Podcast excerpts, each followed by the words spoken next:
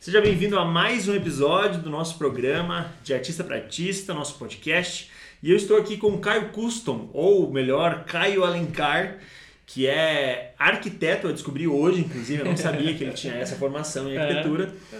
É arquiteto, mas é um dos melhores customizadores do Brasil e do mundo. Amém. já fez jaquetas, já fez jaquetas para muitos amigos nossos, já fez tênis para muitos amigos nossos. Inclusive o trabalho dele, se você quiser acompanhar, Caio Alencar nas redes sociais? Caio F. Alencar. Caio F. Alencar. Só seguir lá, tem canal no YouTube, Caio Custom. E é isso. Ah, eu acho que é por isso então que eu, que eu, que eu lembrei de Caio Custom. É, no YouTube por é Caio do, Custom. Do YouTube, por causa é. que uma vez eu fui ver lá as tuas customizações e tava Caio Custom. É, no YouTube é Caio Custom, no Instagram é Caio F. Alencar, no TikTok é Caio Custom. TikTok. Cada lugar é, é um. Muito bom. Caio, como que começou essa tua vida na customização. Você customizando coisas. Isso é da infância, isso é do passado, isso é um, um, um estalo que deu, sei lá, na faculdade. Cara, vai parecer mentira, mas foi um sonho. Uau! Gosto, gosto foi, quando começa é, assim. Foi, foi legal, foi legal. Foi assim.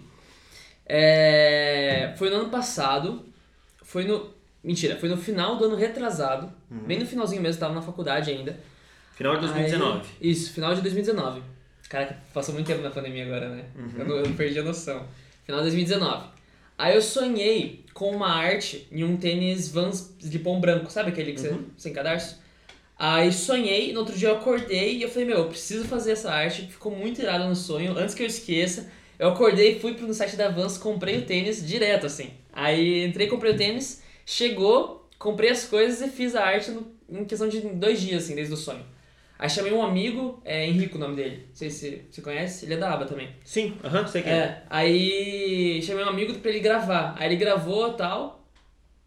Aí ficou muito irado o resultado. Usei os materiais que eu tinha, assim, não tinha noção nenhuma do que, que tinha que usar, qual que era bom. Ah, é? Você não. Você não, não, não zero. Entendi. Eu peguei. Porque eu tinha coisa de arquitetura, né? Então, e, eu, e na época eu já fazia uns. uns já pintava bastante aquarela. Uhum. Então eu tinha pincel, eu tinha um monte de coisa. Aí eu peguei o que eu tinha lá, peguei umas canetão Posca que eu tinha também, usei tudo. E ficou muito legal o resultado, tanto que, inclusive, no meu estúdio, o fundo da parede, o mural que eu fiz, é a arte desse tênis. Boa. Que é muito legal. Aí foi isso, rolou. Aí, no, aí demorou muito, porque o meu, o meu amigo deixou né, editando e a gente acabou esquecendo e tal. E foi indo. Aí passou, foi no outro ano já, aí teve um retiro de carnaval da aba que eu fui. E nesse período eu comecei a ter pedido de custom sem ter divulgado o trabalho. E depois você fica, como assim eu tô tendo pedido sendo que eu não tô falando pra ninguém que eu tô customizando? Aí eu comecei a ter pedido, tal, pedido, pedido, pedido. E daí eu comecei a, a atender alguns e tal. Eu comecei a cobrar muito barato. Porque eu falei, meu, eu tô, tô só fazendo pra fazer uhum. e tal. Aí, até Paga ali pelo menos o, docu- é, o material que você isso, usa, né? Isso, isso. Só, e também pra eu ter um, né, um, um portfólio ali e tal. Aí fui pro retiro. Aí no retiro comecei lá e tal. O primeiro preço era 30 reais, era algo muito básico. Aí... Não paga a posca, porra. Não, a posca não paga. Eu não usava posca, inclusive. Eu customizava só coisa de tecido, que nem acrylex é 3,50. Ah, Era 3,50 na época, agora tá caro também. Tá, tá, quase 5. Aí fui pro retiro da aba e fui com o tênis. Aí teve um dia lá que eu usei o tênis e, meu, começou a ter muito pedido no retiro. A galera começou a pedir. E daí eu já de 30 foi pra 40, de 40 foi pra 80, então comecei a aumentar muito no retiro. E daí tinha muito mesmo. Daí eu até fiquei assustado, porque eu só andei com o tênis. E daí eu falei, cara, por que não começar a fazer, né? Aí passou o retiro e tal, cheguei aqui e comecei a estruturar. Comecei, pô, como que eu posso fazer os materiais? Eu comecei a estudar. Que material que eu uso pra, né, pra cada um das, do, do, cada um dos produtos. Porque é uma coisa muito famosa na, na gringa. Nos Estados Unidos de, é, é de roupa como um todo? De roupa, é, incluindo tênis, jaqueta, de celular, de muita coisa. É muito, é muito famoso. É verdade, de celular eu já vi vários vídeos da galera pintando. Boa. Sim, tem bastante. Tem vários canais no YouTube de customização mesmo, só customização. Boa.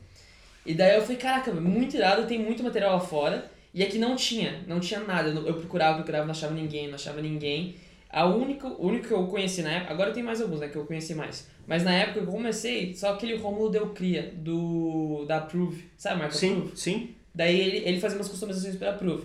Mas nada que eu achava muito de tênis, coisa igual lá fora. Fiquei, cara, por que não fazer, né? Aí eu comecei a fazer, comecei a criar conteúdo em cima disso. Aí foi indo.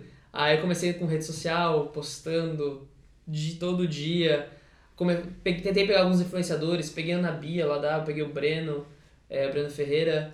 Comecei a mandar para alguns influenciadores, comecei a fazer também uns preços mais legais para eu poder ter um portfólio legal. Aí fui estudando e foi indo, aí eu tô aí. Aí eu comecei a entrar no, mora- no mural também, que na verdade o meu foco é, o, é a peça customizada, porque eu quero ir para duas vertentes. Tem a peça customizada, né, que é customizador de com pintura e tudo mais, mas eu quero entrar um pouquinho na em estilizar ela com costura junto. Hum, Então criar coleções mesmo. Foda. E daí a outra área. Não, não pegar é, nem da pessoa. Você Isso, cria e deixa a crio, venda. é, exato. Uau, foda. Aí ela, ela vem pode até né, fazer o pedido e tal, mas eu mesmo montar tudo. Eu Uhum. pegar o tecido, escolher certinho o que fazer e tal. Porque tem um cara que era arquiteto, que é, acho que mora na Europa, Dust of Gods. Já ouviu falar? Não. Ele é um estilista também, que ele faz lançamento com peças, ele, ele, faz, ele mescla diferentes peças, diferentes texturas, e ele faz coleções disso, aí tem desfile e tal, é bem legal. E essa é a vibe que eu pensei mais ou menos pra ir pra essa vertente. Massa. E daí a outra é a arte em si mesmo, com mural. Eu gosto muito de fazer mural, arte, tal, quadro, e até me sinto mais livre nessas áreas até. Então eu queria para essas duas vertentes. E daí nesse meio período, com a customização, eu comecei incluindo mural, e agora eu tô... tá indo. Que massa. Todo Você mundo. falou, você falou que começou a vender a customização sem ter anunciado, sem estar É. fazendo isso, né? Isso é muito legal porque a gente começou a fazer uns quadros aqui em casa com as, com as kids e eu já recebi duas encomendas. Legal. É, não que seja um foco, talvez seja um foco do futuro, cara. Eu vou Uhum. te falar que a, a pintura é um negócio que a gente sempre quis fazer. Aham. E eu sempre quis fazer com as crianças. Daí, uns atrás, estava num, num, num amigo, ele cara, é, você tá fazendo. Posso encomendar um quadro com você? Daí, na hora, assim, putz, pode. Que legal. É, Sabe aquele bagulho? Tipo, não é nem um caralho, eu tô indo. assim", Não, não. Cara, vai dar certo essa porra, sabe? Uhum. Aquele negócio, tipo, Você fala, caraca, mano. Eu- É é a pessoa falar e você. Caraca. é isso Sim, aí, é, sim. tá ligado? Não, Uhum. eu não, eu não estava tão pensando nisso, mas eu estava pensando nisso. E agora que você falou, querido, pode encomendar. que tamanho você quer? Manda vários. Você quer tudo cor, tal, tal, tal. Já vamos começar É. o projeto aqui. Bem dessa. Nossa, Muito foda. muito Isso, isso é muito massa. Uhum. Isso é muito massa. Quando a pessoa já, tipo, reconhece, ela não precisa ver mais nada. Ela, você não precisa. Ela só viu que o que você fez. É. A pessoa viu, veio aqui, ela olhou, cara, eu queria algo próximo a isso. Gostei dessa. Ela, ela não sabe o que, Não mas sabe. ela, ela sente a vibe e ela fala, cara, eu, eu quero isso. Isso. Eu não sei o que, mas eu quero. Gostei, gostei É. do que você tem e eu queria isso aí. Muito massa. Como que. Você, você falou que. Então aí, você tá quase dois anos na customização. É. Como que você fez a arquitetura? Não como que você fez, né? Óbvio que você foi na Uhum. faculdade. Mas Esse processo. como que você chegou nisso? Como que era a tua infância? Existia um incentivo de Cara. artes e o incentivo da arquitetura? Porque eu vejo a arquitetura como uma arte muito fodida, saca? Uhum. E pra pessoa chegar a ser arquiteta, ela não é simplesmente igual um engenheiro. Uhum. O engenheiro talvez seja até mais simples o cara escolher engenharia ou escolher medicina.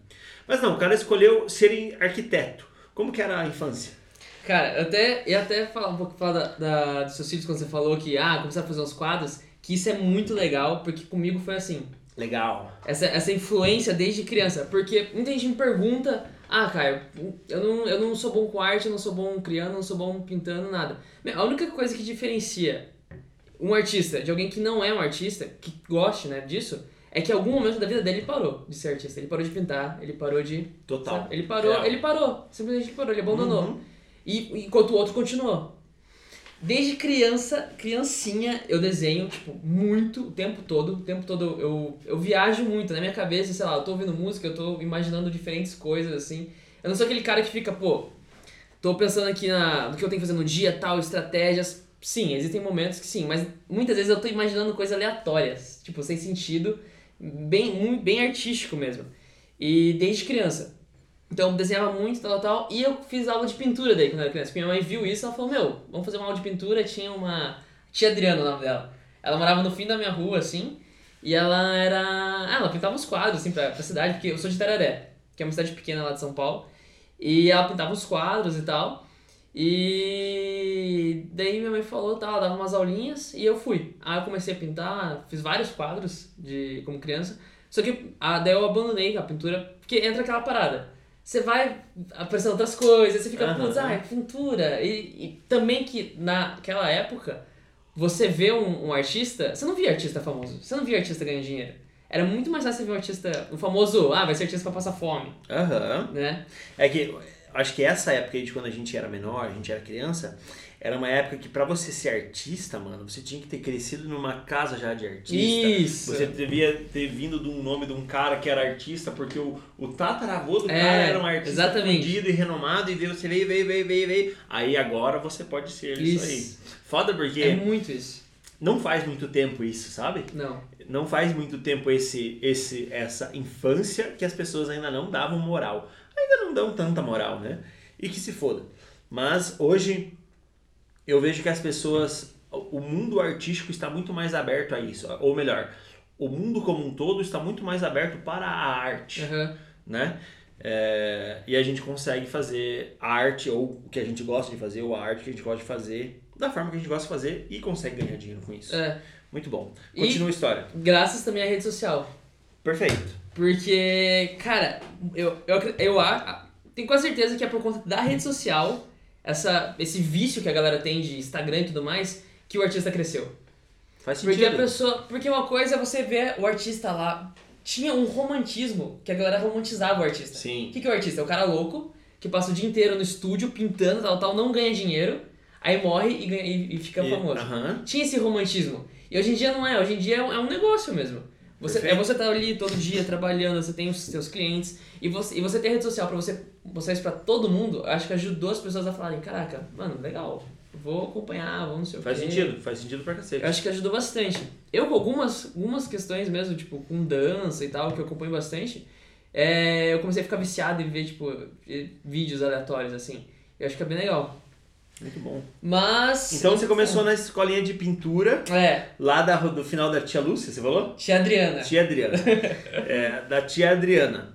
Por que que tua mãe viu isso em você? Ou melhor, por que que ela viu? é, tua mãe tinha alguma vertente artística também? Ou ela tinha essa percepção? Cara, a minha mãe, ela tem uma percepção muito boa, eu acho. Porque ela não. Ela é educadora física. Só que ela é muito livre, assim, em questão de pensamento e ela é bem aberta a muita coisa. Então, eu acho que ela viu isso, ela já viu um potencial, já viu o porquê não, né? É um ponto positivo, vamos, vamos investir, tal, tal, tal. Não naquele coisa de, ah, vou investir criar uma carreira. Não, mas, pô, vai desenvolvendo, vai criando, vai fazendo. E ela gostava de ver. Ela- E ela- eles sempre pediam, minha avó também, pedia desenho pra mim direto, direto. Legal. Eles pediam, ah, desenha isso pra mim, desenha isso pra mim. E daí minha família inteira sempre foi assim, nunca foi muito tipo de querer cortar esse. Isso ajudou bastante, porque se tivesse cortado, Ah, com você, certeza. você vai largando, né? Você seria outra pessoa. É. E meio que foi isso. Fui fazendo bastante os quadros e tal. Até que chegou num ponto que eu larguei.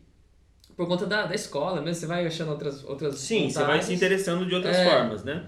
E daí. É aquele negócio, até aparecer uma outra pessoa interessante na nossa vida que a gente fica, porra, eu acho que eu quero ser isso aí, porra, isso aí é legal também. Aí o professor vem e te ensina e vocês, uau, que professor foda, puta, vou Isso. trabalhar com isso no futuro. É, você é, tem esses, esses modelos fala, Sim. caraca, caraca, legal. É, É. E não tinha isso de artista, pelo menos eu nunca vi. É, Eu via de filme e tal. Tanto que eu queria ser ator quando era criança. Que eu falei, caraca, mano. Porque eu imaginava ator como artista de. Boa. né? Nessa, nesse outro sentido. Eu ficava, mano, eu quero ser ator, velho. Mas aí, fui, aí eu larguei, larguei total. Fui pra escola total, jogava muito videogame, jogava muito jogo de computador. E chegou um tempo daí da escola, com os amigos lá, que a gente ficou famosinho de fazer RPG. Já jogou? Uhum, uhum. Aí. RPG de mesa É, de mesa. Ah, tá, legal. E daí, só que assim, durou pouco tempo, mas a galera falou, não, vamos fazer, a gente. Daí como que, ah, você inventa um mundo lá e você vai narrando e tal. Eu falei, mano, eu posso desenhar o personagem de cada um. Daí eles, ah, da hora. E daí eu fiquei viciado de novo em desenhar. Aí eu, eu comecei a desenhar, aí eu comecei a desenhar, daí eu comecei a desenhar pessoas, né? Então eu comecei a estudar anatomia daí. Boa. E daí eu comecei, aí eu desenhava muito, eu desenhava todo dia, o tempo todo. Porque enquanto eu não tava, né, fazendo as paradas, eu tava viajando no desenho ou na aula, eu tava desenhando na aula, o tempo todo. Você vai ver minha apostila toda desenhada. Massa, Nunca não, não, não tinha um desenho. massa. E daí. Aí foi indo, mas meio que desenhando mesmo. E daí tinha um professor de artes na, na, na escola que ele pediu os desenhos e tal. E a galera pediu pra, pra eu fazer os desenhos e me pagava. Aí eu falei, meu, eu vou fazer, velho. Foda-se, eu gosto. Vou fazer e tal. Aí eu ganhava um dinheirinho. E daí esse mesmo professor, ele não gostava do que eu fazia. Não sei porquê, ele não gostava. E a minha melhor amiga, que também desenhava muito, é... ele gostava das coisas dela. E daí um dia, não sei o que aconteceu, que a gente entregou uns desenhos lá, tava tipo idêntico o desenho. E daí ele. Dele, ele ficou viciado no desenho dela, não sei o que, não sei o que, e o meu ele tinha dado uma nota muito baixa, tá ligado? E por conta disso, aí eu falei, meu, agora eu vou fazer um desenho muito irado. E esse cara vai ter que me dar uma nota alta por causa desse desenho, porque não é possível. E daí eu comecei a desenhar mais ainda. Aí foi meio Tipo, que aquilo te velho. instigou É, mesmo. me instigou. Esse, esse não dele, esse cara não tá bom, ou. Na real, ele não O falava cara não tá bom, cismou ele ali, ó. É, ele o cara cismou. cismou com você. É, ele cismou comigo por algum motivo que eu não sei qual. Ele cismou mesmo, e daí isso me instigava a desenhar mais. Então meio que fui viciado nisso daí. E chegou de novo aquele momento que você vai largando, porque você não vê um futuro mesmo naquilo, você vê o como um hobby, né? É, até, até é por quê? Porque a gente não consegue ver, a gente não, até então não, não conseguia ver na infância pessoas que estavam vivendo uma vida fazendo o que a gente estava fazendo, Isso. né? Tipo, você não conseguia ver um artista lá sobrevivendo, tendo uma casa, tendo uma família, tendo isso, tendo aquilo. Aí você, não, isso aqui é meu hobby. E para muitos, cara, a arte, a fotografia e todas essas outras coisas são um puta de um hobby É. sabe? E é engraçado porque eu já vi vários amigos olhando pra nós, olhando pra minha vida e vendo o que a gente faz como um hobby. Pô, você tinha que arrumar um 100%. emprego, você tinha que fazer isso aqui, você tinha que fazer, você tinha que trabalhar, não sei o que, porra, Cara, eu tô fazendo. caralho, né? É, o que, que eu tô falando? É isso. A diferença é que você não gosta do que você faz, eu gosto. A diferença é que você faz o que eu faço no teu tempo livre e eu faço todo o tempo. Exato. Cara, é muito. Tem muito isso, né? É, Muito. Isso é uma coisa que, eu- que me segurava também. Que eu ficava, mano, a galera, a galera vai falar que eu não, não trabalho, que eu não, não faço Fala, né? nada. E, mano, você tá ali o dia inteiro. É. E você tá dando 110% de você, porque é uma coisa que você gosta e que você quer que dê resultado. Então você dá um, você dá um gás muito maior do que você daria num trabalho comum. Né? Você falou o negócio do, do professor que cismou ali, eu lembrei de uma professora de artes que eu tive da, da terceira série, mano. É. Apresentei uma Marcou. pintura- Ah, Terceira Marcou, série. não, terceira, faz muito tempo. É. É, não lembro o nome dela. Mas eu apresentei uma pintura, era uma, uma atividade lá, apresentei uma pintura pra ela, daí ela olhou assim, cara, tá errado. Daí eu fiquei assim, tá, tá por que tá errado? Ela, não, aqui ó, aqui você começa pintando desse lado, aqui você vira pra esse lado, e aqui você pinta de Hum, lado assim, saquei. sabe? A, a, a Aham. sequência lá. a- A- Aí eu fiquei assim, beleza. Mano, aquilo nunca saiu da minha cabeça, cara. Caraca, velho. Tanto que as artes que a gente faz hoje é tudo desse jeito Aham. que eu fazia antes Intencional. intencional para crucificar essa pessoa. Não para crucificar, mas sabe quando vou, e eu tô, sei lá, expressando um ódio, expressando uma Aham. frustração do passado para mostrar. Inclusive tem uma arte aqui que é bem isso aqui. ó. Uhum. Tipo, É, eu tava, lembra- eu tava lembrando exatamente disso. Tipo, tá, tá, tá, tá, daí eu virei o negócio e comecei Aham. do outro lado. Porra, não existe certo e errado na arte, tá Não. ligado? Existem técnicas, existem formas, existem jeitos de você aprender. Mas agora você falar pra um cara, ou melhor, pra uma criança de 3 Terceira anos. série. Na terceira série. Não era 3 anos, né? Na terceira série. Quantos anos tem? Ah, 7, 8, acho que uns 9 anos eu tinha. Não sei se é isso, mas deve ser. É, deve ser. Um pouco menos. É... Mano, tá errado o aquilo desenho. me marcou, cara. Nossa, me marcou muito. E é, um, é o tipo de coisa que a pessoa fala que faz você parar. Sim, sim. Até dias atrás uma pessoa veio aqui. É, é engraçado, né? Que às vezes a gente não sabe o quanto a gente impacta na vida das pessoas e tal. Uhum. Aí a pessoa falou, cara, vocês são criativos de verdade. Daí eu, tá, por quê? Dela, não, ó. Não é pelo espaço de você, não é pelo teu espaço que você é criativo, mas é porque você não deixou de criar. Porque a Uhum. maioria das pessoas, elas deixam de criar no meio do caminho. Uhum. E a pessoa nem trabalha com isso, nem trabalha com arte, nada, sabe? A pessoa, cara, a maioria das pessoas elas deixam de criar. E você, eu vejo que você tem um espírito livre, uma alma livre, você é um criativo livre, por conta de que você não para. Olha aqui, olha o estúdio, olha aqui esse lugar, olha essas coisas que você está fazendo. Então, putz, é, a professora de artes da terceira série poderia ter me parado em algum momento, Uhum. né? É, Eu não sabia naquele, naquele momento onde eu queria chegar, o que eu queria ser. Mas ela poderia ter me, me, me parado ali, né? Eu lembro da sala que era, mano. Eu lembro, Nossa. tipo, do, do corredor da Ficou sala, mesmo. assim, da onde eu Uhum. sentava. Nossa, é e eu não lembro quase de nada daquela época, mas eu lembro daquele. Desse momento Daquele específico. E quando que você escolheu Caramba. arquitetura?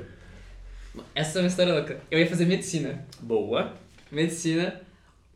Não sei se era o famoso vou fazer medicina porque eu não sei o que eu quero, porque na época, pelo menos na minha época, não sei como tá agora nos vestibulandos, mas todo mundo quer medicina. literalmente todo mundo que conhecia queria medicina. Era um ou outro que queria, sei lá, você é engenheiro, você é sempre medicina. É que medicina parece que no passado foi um, um alvo, né? É, eu acho que era. Tum, Se é, eu sou alguém, é porque eu fiz Isso. medicina. eu acho que era assim: medicina, advogado, engenheiro. Pode crer. Esses três. Você não quer esses três? Dentista. Fechou isso aqui? Não tem mais nada pra baixo. Boa. Eu, na minha época, mas na minha visão, era, era só isso que a galera queria. Uhum. E daí eu, eu não sabia se eu queria medicina, mas eu falava, cara, eu gosto muito da, das ciências, de estudar coisas, sabe, aleatórias e tal. E como eu desenhava muito, e eu via muita anatomia, aí eu pensei, pô, né, gosto muito, eu era muito bom em biologia e, e artes. Falei, meu, por que não medicina? Aí eu comecei a estudar pra medicina. Terminei meu terceiro colegial pra medicina, fiz, eu fiz diversos testes vocacionais e dava medicina. É... Cara, eu tenho medo desses testes vocacionais, porque quando você quer, você já imagina Exato. alguma coisa, você vai trabalhar pra que aquilo Ex- ali dê certo. Aham. Total, assim, ó. Esse é o problema do teste vocacional. É. Eu fazia isso. Eu tenho certeza que no meu subconsciente eu falava assim, hum, qual vai dar medicina aqui? Esse. Eu não pensava, mas eu, eu, eu ia, tipo, ah, eu acho que esse aqui. Eu, eu, acho que eu gosto disso aqui sim, É. porque isso aqui no Isso. final vai dar medicina lá. É isso aí. Porque você também tem o medo de falar, e se dá matemática? E se dá engenharia? Cara, não, eu, eu acho que é esse aqui. É muito. Você, você comanda aquilo. Muito fato. Aí tudo dava medicina. E daí eu fiz um ano de cursinho em Campinas, morei em Campinas, daí fiz um ano de cursinho, morando com a minha tia. Muito bom, eu estudei muito, aprendi muita coisa diferente, assim, que eu não tinha aprendido na escola, porque daí era um cursinho, né, ab- abriu bastante a mente, que a gente estudou bastante literatura, era muito legal. E daí na... Só que daí eu fiquei esse, esse primeiro ano lá em Campinas, só que todos os meus amigos, lá em Tararé é famoso você vir pra Curitiba. Ah, é? Em Tararé? É Quase famoso todo isso? mundo. Quando você termina o terceiro colegial, você vem pra Curitiba. Uau. Ou fazer faculdade, ou fazer cursinho, ou às vezes você vai fazer o terceiro colegial em Curitiba. É muito famoso, tem muito tararense aqui, aqui em Curitiba. Aí, só que não, eu fui pra Campinas. Só que eu tinha muito amigo aqui. Aí eu terminei esse ano de cursinho e falei, ah, mano, quero morar com os meus amigos, não quero morar, né? Pô, Uhum, por mais que era muito bom morar com a minha tia, nossa, apartamentão, tudo top, minha tia é muito legal. Só que daí eu falei, putz, eu quero morar com os meus amigos. Aí liguei pra um amigo meu, falei, ah, tem vaga, tal, tal. Dele, mano, tem um, tem um quarto aqui. Aí eu vim pra Curitiba. Fiz daí um ano de, de positivo. E aí o positivo eu fiquei bem. Foi o pior ano da minha vida. Pior ano da minha vida, fato. Odiava o positivo. Odiava. 300 alunos de uma sala. Um ensino frio. As pessoas frias. Foi, foi difícil o meu primeiro ano aqui. A galera era muito, muito gélida, assim. É, odiava muito. Aí, no me, na, da metade pro fim do ano, teve uma feira de profissões. E daí a minha amiga mandou mensagem assim: Ah, Caio, vai ter uma feira de profissões, você quer ir? Eu falei, mano, eu já, eu já sei que eu quero medicina. Aham. Não tem por que eu ir. Ela, ah, mas isso é legal. Eu falei, ah, mano, tá, eu vou. Aí eu fui, fui sozinho, porque nenhum amigo meu quis ir. Porque nessa época todo mundo já sabia o que queria. Aí eu fui mesmo, por isso, sozinho. Era longe, longe, era perto da tua casa aqui. Era, era longe de onde eu tava. Eu tava no Barigui. Pode crer. Longe. Se, se você tá desse lado da cidade, qualquer outro lado da cidade é longe. Era longe. Peguei acho que não sei quantos ônibus, cheguei e fui nas, nas, nos standzinhos e tal, nada. Sempre olhando, já sabendo que era medicina e tal. Aí eu parei no de arquitetura. E eles não estavam. E eles estavam dando. Não estavam mostrando obra, nem nada, mas eles estavam mostrando umas, umas- uns projetos de design. Eu fiquei, caraca, mano, que legal. Na hora eu parei, olhei, fiquei fixado naquilo. Eu vi os projetos de design. Aí eu vi um que eles fizeram uma estrutura geodésica, sabe? Aquela estrutura que é tipo um domo, várias estruturinhas. Eu fiquei, caraca, que irado isso aqui. E ele fazia maquete assim. Eu fiquei, meu, isso é muito legal. Muito legal. Aí eu saí de lá e fui ver uns documentários, assim, fui ver filme de arquitetura. Te deixou instigado. É, mesmo. isso. E daí eu fiquei viciado. Não na, na construção em si, mas eu gostava muito da parte do design. Uhum, uhum. Da parte criativa mesmo, do design. E daí eu fiquei viciado, viciado. E eu falei, meu, eu vou prestar arquitetura. Aí, só que, só que, né, como que eu vou contar isso pros meus pais? Que já pagaram o cursinho. Que eu saí de lá pra É. fazer medicina. Não, na cabeça deles eu ia ser médico. Já pagaram o cursinho pra medicina. Segundo ano de cursinho, como que eu ia falar? Não falei, né? Aí eu me inscrevi pra arquitetura na Unicuritiba, que é onde eu fiz arquitetura de fato. Na Unicuritiba, que era o único vestibular que tinha sobrado. Eu já tinha feito inscrição em todos. E na Federal. Eu tinha essas- só essas duas opções pra fazer arquitetura. Porque eu já tinha feito a inscrição pra medicina. Aí eu falei, meu, eu vou fazer em segredo. E daí eu, depois eu conto. Passei, na, passei na- em arquitetura na Unicuritiba. Eu falei, putz, não vou contar ainda, vou esperar. Passei na segunda fase da federal em arquitetura. Aí eu falei, agora eu preciso contar. Aí eu contei pros meus pais que eu passei em arquitetura. E daí, na hora eu tava esperando já, já chumbo, né? A hora que eu falei isso, minha mãe, graças a Deus. Nossa, eu não queria que você fosse médico. Não tinha nada a ver. Nossa, aí eu, eu fiquei, caraca, mano. Você podia ter falado? Por que você não falou? Aí meu pai falou, nossa, tem muito mais cara de arquiteto. Nossa, nada a ver com medicina. E eu fiquei chocado, cara. Porque acho que no fundo eles sabiam que eu não ia dar certo com, um médico. É que é foda, se, se você, tentando, tentando achar uma solução, se teus pais, se tua mãe prestou atenção em você naquela época e te colocou numa área, uma, mas numa aulinha de artes ali da professora É. da, rua, porra, eles estavam sacando já qual era a tua. Não era de É. repente que, ah, vou virar médico de repente. Foda. Eles tinham um feeling que não ia ser, né? Foda, Pô, porra. vai, vai pra área da criatividade, alguma coisa aí, não sei, eu não sei o que. E a hora que eu falei, todo mundo ficou, caraca, muito melhor, não sei o que, não sei o que. Dos meus pais, né? Porque o, a- o resto da minha família, alguns ficaram tipo, não, medicina, né? Ganha muito mais. Pode crer. E daí, mas eu. Mas meus pais ficaram, não, tal, tal. Eu fiquei, caraca, mano, porque eu, né, eu tava com esse negócio, tal, tal. E daí passei pra segunda fase da, da, da federal. Aí na segunda fase, que na segunda fase da federal, não sei se é ainda, mas tinha a redação e a específica, né? Que era desenho e algumas outras coisinhas, não lembro o que. Gabaritei a de desenho, mas na, reda, na redação não fui tão bem. Aí fiquei em sétimo, não passei, só que já tinha passado no Curitiba. Daí é fazer no Curitiba ou ficar mais um ano no cursinho. Nunca que eu ia ficar no cursinho de novo. Falei, meu, vou fazer no Curitiba, me vi, não sei o que, mas eu não vou fazer cursinho. Eu odiava do fundo do meu coração aquele lugar. Aí, aí entrei na, na arquitetura e eu, man, mano, sem se achar nem nada, eu mandava muito na faculdade. Muito, de um nível absurdo. Eu nunca peguei uma final. E eu, e não era assim, ah, chegava em casa e estudava igual louco. Não, eu, eu era muito de boa. Ah, mas querendo ou não, se o cara gosta, se o É, cara tem tesão por isso. aquilo ali, o cara vai a- além. É, tem um cara que brinca que ele fala. Brinca não, ele fala sério na real. Que quem estuda é burro. Porque se você prestou atenção na aula, se você se entregou na aula, você não precisa chegar em casa e se Muito matar bom. estudar. Muito porque bom. você tá sempre Você já ali, tá com tipo, aquilo. Sim, você tá É. tipo, se dedicando 100% no momento que você tem que se dedicar 100%. Muito bom, exatamente. É. Que eu era viciado em tudo. Daí vinha coisa de design, vinha coisa de desenho, vinha. Eu só não, não ia bem, eu só tinha que estudar muito, na real, porque era de cálculo. Quando entrava cálculo, eu tinha que estudar. Aí eu sentava e eu ficava, ficava, ficava, ficava. Mas quando eu entendia, virava uma chavinha e eu conseguia me Boa, virar. boa, boa. Mas, nossa, eu me mexi em tudo. Eu fiz coisa pra fora com escritórios, tipo, de, de arquitetura aqui mesmo da cidade. Fiz é, concurso. Você chegou a exercer coisa. antes de, de, de, de você ser o que você é hoje? No sentido, fez.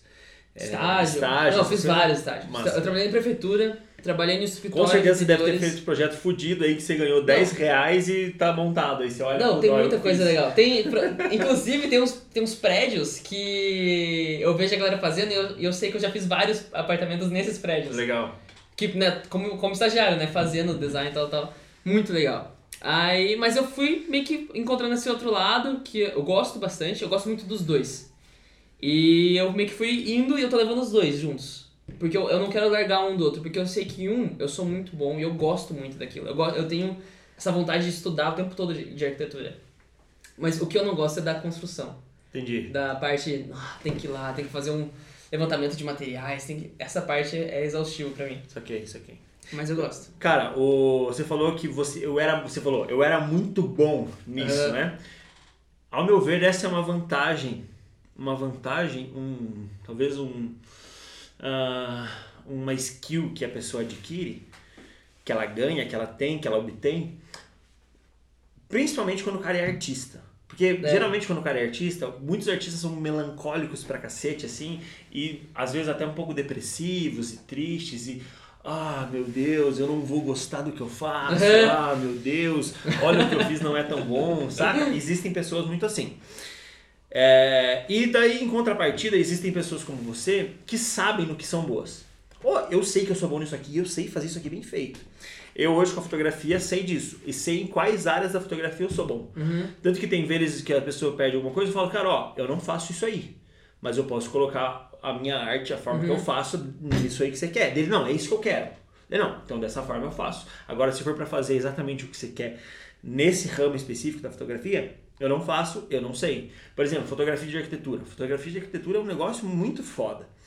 E eu não faço, de jeito nenhum, assim. Porque eu sei que eu não vou chegar é, 10% do que fotógrafos de arquitetura fazem. Uhum. Que daí faz aquela longa exposição para a luz entrar corretamente. Eu Uhum. sei toda a técnica. Mas a, a É. prática disso aqui, eu não, não quero me meter minha mão. Uhum. É, daí o cara faz uma longa, daí o cara coloca pessoas transitando na fotografia para ter, pra ter vultozinho. aham. Aham. Aí, por exemplo, a, a, se você faz uma foto numa, numa velocidade X, a, a luz entra de um jeito. Agora, se você coloca numa velocidade mais alta, a luz entra mais no ambiente. Daí você entrega a luz real que o nosso olho vê do ambiente. Então, cara, é muito foda. A fotografia de arquitetura é muito foda. É, e agora, o, o artista, o criativo, ou qualquer pessoa que sabe que ela é boa no que ela faz, ou sabe no que ela é boa, no que ela gosta, cara, eu gosto disso, isso me dá tesão, isso é que eu amo fazer e eu sou bom nisso aqui. É uma vantagem muito grande É. com, com as outras pessoas que estão competindo com você. Eu não, eu não gosto dessa história de competições, mas existe, né? Direta e Uhum. indiretamente. A gente está sempre co- competindo com alguém que às vezes a gente nem conhece. E às vezes a gente ganha por- pela nossa, pelo nosso posicionamento, pela forma que a gente se posiciona com a pessoa, conosco, com o nosso trabalho e com o mercado como um todo. Porra, Uhum. isso é muito, muito foda. É Faz muito muita diferença. É. Muito Não, e é, é muito verdadeiro, porque eu lembro que na faculdade eu tinha isso, é, esse, esse lado que eu falava, cara, eu sei que eu sou bom nisso aqui. E você, você identifica outros também.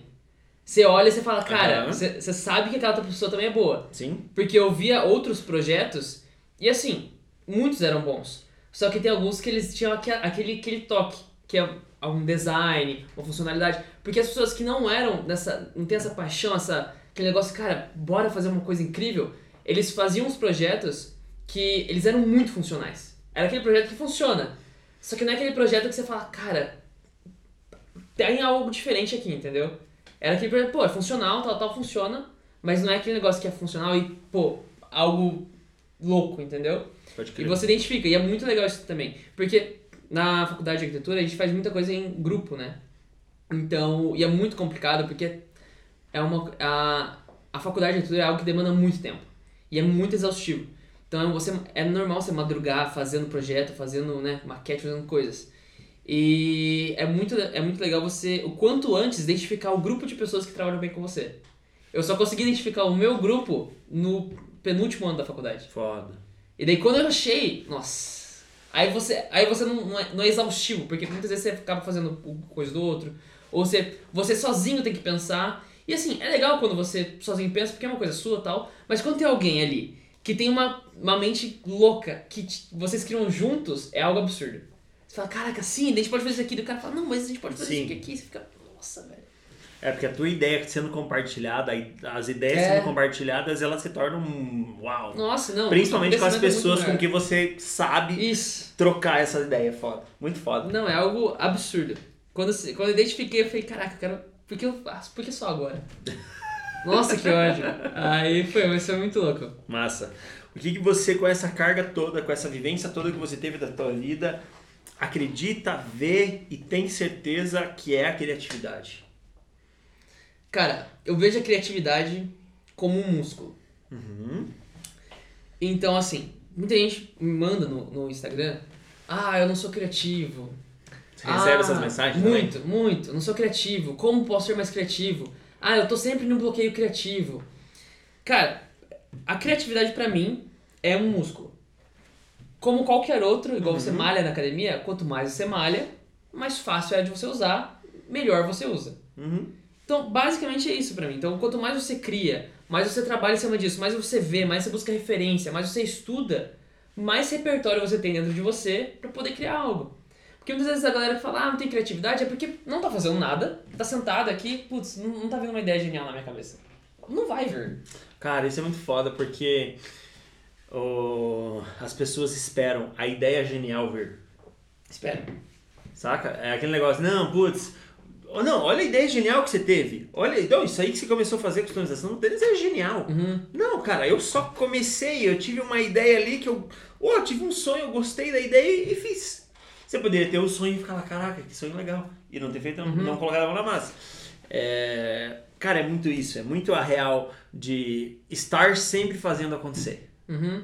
Saca? Não ter, você falou um É. negócio, ah, estou num bloqueio criativo. Eu vejo isso aí sempre da forma seguinte, cara, se você está num bloqueio criativo, é porque você está procurando alguma coisa muito incrível que você quer pensar, Uhum. criar, a ideia genial que tem que surgir de algum lugar. Não, cara.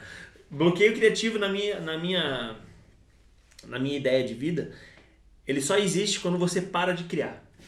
É, é exatamente isso. E tá, não, mas, ó, mas é, faz sentido, né? Bloqueio criativo é você não tá criando. Não, sim, mas se Mas você é além. se você para de criar, se você para de produzir, é, eu tenho, não sei, não sei se é assim com você, mas quando eu tô fazendo uma- novas fotografias, novos quadros, ou sei lá, conversando com uma pessoa, eu tô tendo novas ideias, eu tô tendo mais criatividade, eu tô tendo mais, eu tô tendo mais. E eu saio daqui de você, de uma conversa, de uma palavra que você trouxe, e eu já começo a desenhar que já me veio um negócio. Sabe? Constante movimento, É. constante, tanto o escritório, tanto os lugares nossos aqui, feitos para que a gente possa sempre olhar e, hum, hum, hum, tá, vamos fazer, Uhum. tal, tal, tal, tal, tal, tal. Você pra tá sempre trabalhando e Isso, borbulhando. isso, pra nunca parar. É. Porque é que nem você falou do músculo, cara. É exatamente isso. Você para, se você. Ah, eu tô um bloqueio criativo. Pronto, esquece. Não. Atrofiou. A partir do momento que você se vê em um bloqueio criativo, você já tá preso ali. É. Porque, meu, artistas até, inclusive, vêm e falam assim, meu, porque eu tô num bloqueio criativo. Igual você. Cara, eu não. Pra mim, às vezes parece, né, uma prepotência falar que eu não acredito em bloqueio criativo. Boa. Por quê? perfeito. O bloqueio criativo é quando você se. Na minha visão, é quando você desiste. Você desistiu e você tá esperando Deus jogar um pingo de ideia na tua cabeça. Nó. Você tá aqui. Cara, não vai vir. É. Pode vir. Pode, em algum momento. Você pode estar sentado vendo TV. Às vezes acontece. Sim. Você tá sentado vendo TV e você fala, caraca, que ideia que eu tive.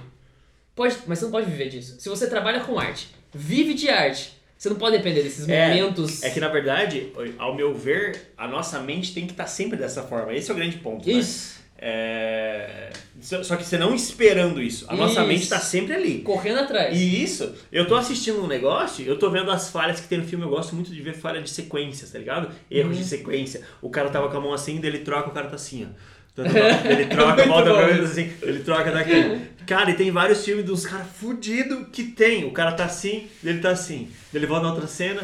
Daí eu É muito. será que é proposital ou é um erro foda de sequência, né, sabe? Então, só que às vezes esses erros me dão um estalo. Só Uhum. que esse estalo é por quê? Porque eu tava sempre procurando alguma coisa. Uhum. Não porque eu tava esperando alguma coisa cair do céu e, ah, me ilumine, eu preciso É. criar algo, sabe? Não. Uhum. É porque a gente tá sempre trabalhando. Exatamente. Eu tenho uma pira de que a gente precisa ser um pouco procrastinador com as coisas.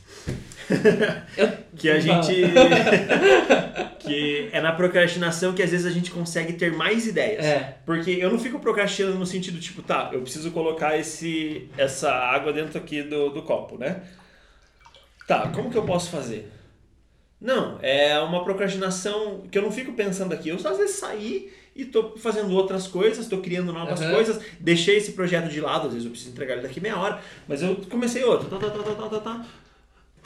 Putz, eu fazendo outro, Uhum. na procrastina, procrastinando aquele, fazendo outro, eu fiz algo que, putz, se eu fizer dessa forma aqui, vai É. dar certo. Sabe? Não, é- esse aqui é um exemplo bem tosco, né? Da garrafa no negócio. Sim. aqui. Inclusive acabou tua água, deixa eu colocar mais. Obrigado. É, é bem tosco da água. Mas, Uhum. como um todo na nossa arte, em quadros, em tênis e tudo mais, acredito que precisa existir Precisa. um pouco para que a gente possa sair um pouco do que a gente está sempre fazendo. Não, não, eu vou deixar um pouquinho de lado para que daqui a pouco eu olhe isso aqui de novo e, putz, olha só. É, é exatamente isso. Você falou do, do filme, e eu acho que, acho que todo mundo que trabalha com arte tem uns, uns quês, assim. Eu fico vendo paleta de cores no filme. Boa, perfeito. Eu olho, eu fico, cara. Às vezes eu tô com meu irmão, assim, eu tô com algum amigo, com alguém. Eu fico, cara, olha as cores. Os caras, tipo, mano, o que você tá, o que você tá vendo, tá ligado?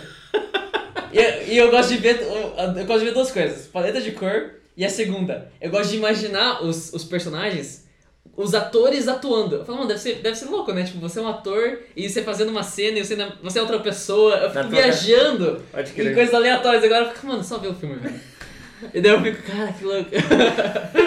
mas o. Mano, mas o procrastinação. Eu tenho um post que eu falo exatamente isso. Eu falo, o que, que eu imagino a procrastinação? É quando a galera fala assim, ah, tô com bloqueio criativo. A minha primeira dica, procrastine. Boa. Mas procrastine da seguinte forma. Eu acredito que a procrastinação é um tempo que você leva pra poder criar algo. Como assim? Eu vou fazer uma jaqueta customizada. Digamos que eu vou fazer uma jaqueta customizada com, com um tipo de costura, alguma coisa ali louca. Uhum. Beleza. Eu sei que material eu vou usar, né? Porque eu, né, eu estudei, então eu sei como fazer. Então eu sei que material eu vou usar. Eu sei a técnica que eu vou usar, porque eu estudei, então eu sei o que eu vou fazer. Boa. Eu sei como fazer, porque eu estudei, eu sei como fazer. E eu sei é, o, os materiais e eu sei como vai ficar mais ou menos. Porque eu, tenho, porque eu tenho uma vivência de fazer várias vezes e saber como vai ficar. Então, nesse meio tempo, que eu tô procrastinando, que eu tô fazendo outros projetos, eu tô fazendo uma outra coisa, na minha cabeça eu tô imaginando essa, essa peça. Pode crer. Eu tô, cara, eu posso usar tal tinta, eu posso usar tal cor, eu posso fazer tal coisa. Enquanto isso, eu posso estar vendo um filme. Isso aí. Eu tô vendo um filme, eu tô pensando, cara, e às vezes eu tô vendo uma coisa no filme, eu falo, cara, e se eu usar essa cor na jaqueta? Perfeito. E eu vou fazendo essa procrastinação porque eu sei o, o caminho que eu vou levar para chegar no resultado.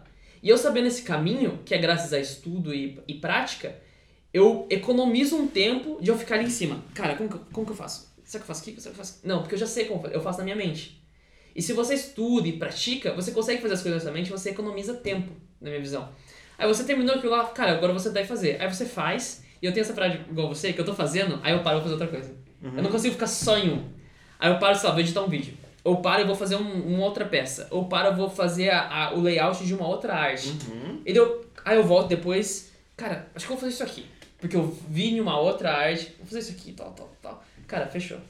E por mais que, sei lá, levei 10 dias procrastinando, procrastinando e dois produzindo, esses, esses 10 dias foram trabalhados também, É, foram, trabalhados. produzindo também.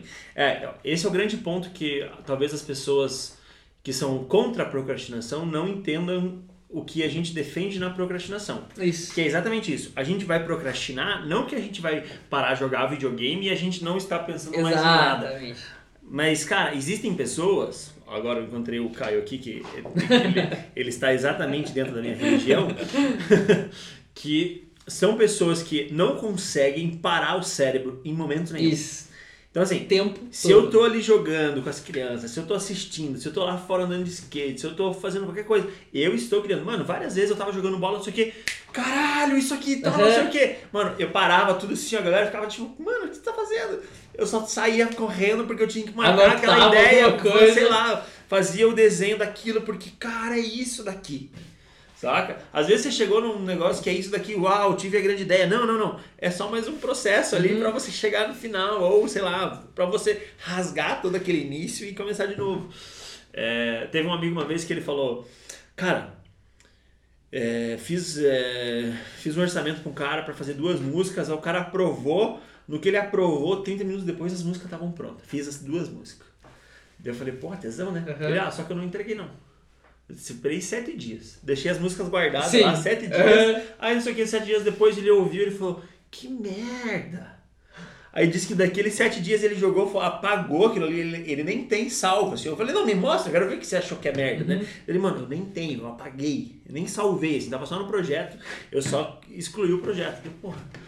Ele foi lá, ele disse que ele passou mais cinco dias ali fazendo outras coisas e faltando dois dias, dois, três dias pro, pro, pro processo acabar, ele teve novas ideias fazendo outras Uhum. músicas, fazendo outras coisas. Ele foi lá no último dia, do, nos últimos dias do E projeto fez. e entregou, sabe? Entregou no prazo certinho. Mas ele falou, mano, eu podia ter entregado. Uhum. Eles, eles iam ter amado se eu tivesse entregue ali, sei lá, uma hora depois, Uhum. no dia seguinte. Só que eu quis, eu quis me testar a ponto de, tá, o que, que eu consigo fazer melhor do que o que eu já fiz? O que eu consigo fazer mais do que eu estou fazendo? E eu É. falei, pô, isso é fantástico, mano. Teve várias vezes que eu editava umas fotos, eu olhava e, cara, não gostei. Vou editar de novo, sabe? Uhum. Aí começava do zero, tava tudo pronto. Às vezes eram mil fotinhos ali pra editar, demora uma cara. Não, não vou editar de novo. Vou passar foto por foto, vendo foto por foto, sabe? É, porra, a procrastinação é necessária na vida de qualquer ser humano, principalmente na vida do artista. É. é. É com ela que você tira novas ideias pra você criar algo que realmente vale a pena. Isso! Porque, porque às vezes a gente tá tão acostumado, e isso é ruim de falar até, de pensar. A gente tá tão acostumado na nossa criação, você na sua customização, que às vezes a gente consegue, consegue infelizmente, fazer mais do mesmo. Sim. Mesmo sendo artista, mesmo Sim. sendo criativo, às vezes a gente consegue fazer mais do mesmo. Aí você dá um. Pá, não, não, vamos dar um time, vamos fazer outra coisa, vamos fazer uma viagem. Porra, nem sei que eu tenho que entregar. De repente na viagem você tem um negócio, você Uhum. viu um negócio na estrada, você, porra, caralho, pô, isso, aquilo, você viu É. formas.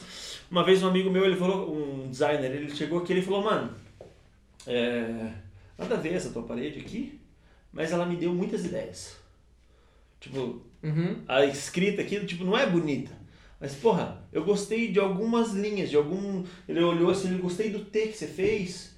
Eu gostei disso aqui. Você vê os detalhes, É, ele começa, ele começa, ele começa a falou, buscar, pegar Isso. ideias pra você. É, exatamente. Ele falou, cara, vou começar a disso. usar essas coisas aqui, ó. Então, assim, sabe esse negócio de, putz, você tá em qualquer lugar, mano. Qualquer lugar tal que você busca. Qualquer lugar. Só que às vezes a pessoa fica nessa, voltando lá no, no, no início do nosso assunto, que é, ah, eu tô esperando cair a ficha, eu tô esperando cair o, sei lá, a revelação. É. Tô esperando sonhar. E às vezes não é assim. Às vezes é. Às vezes Às é. vezes é. Mas. Mas se você trabalha com isso, você não pode depender disso. Exatamente. Você não pode depender porque não vai vir sempre. É. Você tem que estar sempre ali. E às vezes você tá criando, você tá sempre ali e você tá num um dia que não tá bom. Tem dia que você não tá criando. Tem dia que você não tá bom pra criar, mas isso não quer dizer que você não vá criar. E você vai criar algo que você precisa entregar pra um cliente, vai estar ali o resultado, você sabe que não é o, que você, o 100% que você consegue fazer, mas pelo menos você tá criando, você tá fazendo. Isso. Porque se você parar, você não ia nem entregar pro cliente. Isso. E às vezes é bom porque você criando isso daqui, você fala, cara, eu sei o que eu não vou fazer. Boa, perfeito. Aí você reestrutura pro próximo. Boa. Eu ia perguntar sobre o seu processo, mas você já revelou todo, o seu- todo não, mas pelo menos uma parte do seu processo criativo aqui. O que, que você acredita, ou melhor, você acredita que as pessoas nascem criativas ou elas adquirem a criatividade com o tempo? Eu acredito. Você, você acredita que você nasceu criativo ou você virou criativo depois? Cara, isso é muito louco. Mas ó, eu acredito que as pessoas nasçam com aquele quê. Uhum. Mas, se você quer ser artista, você não pode depender desse quê. Por quê? É, muita gente fala assim, putz, você tem o dom. Você já, você já ouviu isso? Tem Sim, certeza. várias, várias. Cara, você tem o dom de ser fotógrafo. Você tem o dom, olha a tua visão. E cara, por muito tempo eu gostava desse, desse- dessa, dessa fala. Uhum. Hoje eu não gosto. Boa, Por que, que eu não gosto? Porque eu estudei muito pra fazer o que eu faço. perfeito. Eu estudei muito, eu, eu vi, eu vejo muita coisa, eu leio muita coisa, eu vou atrás de muita coisa, eu fico o dia inteiro pegando referência. E a pessoa chegar e falar, cara, você tem o dom? Parece que eu só cheguei e fiz. Que eu não, não estudei anos, que eu não, não vejo coisa antes, que eu não desenho desde criança. Saca? Aí eu fico, cara, eu não tenho dom. É, é estudo. É, é eu tá todo dia fazendo pra eu ter esse resultado. Não é dom. O dom, sim, é legal. Eu acho que assim, você nasce com aquele coisinha. Você nasce que, pô, você tem. Igual, às vezes tem criança que é muito boa com coisa, né? Mas igual matemática, a pessoa. Você nasce com aquele donzinho. Mas se você não nutre isso, Sim, não, morreu. morreu. Eu, Então eu acredito que a pessoa nasce criativa. Mas se você quer ser um criativo, você precisa estudar. Eu sei. O que que não criatividade é criar mais atividade. Então você precisa estar fazendo o tempo. Precisa estar em atividade, né? É. Senão, não tem como. Esse, esse negócio do dom, eu, eu li um livro, Mindset. Uhum, Já leu?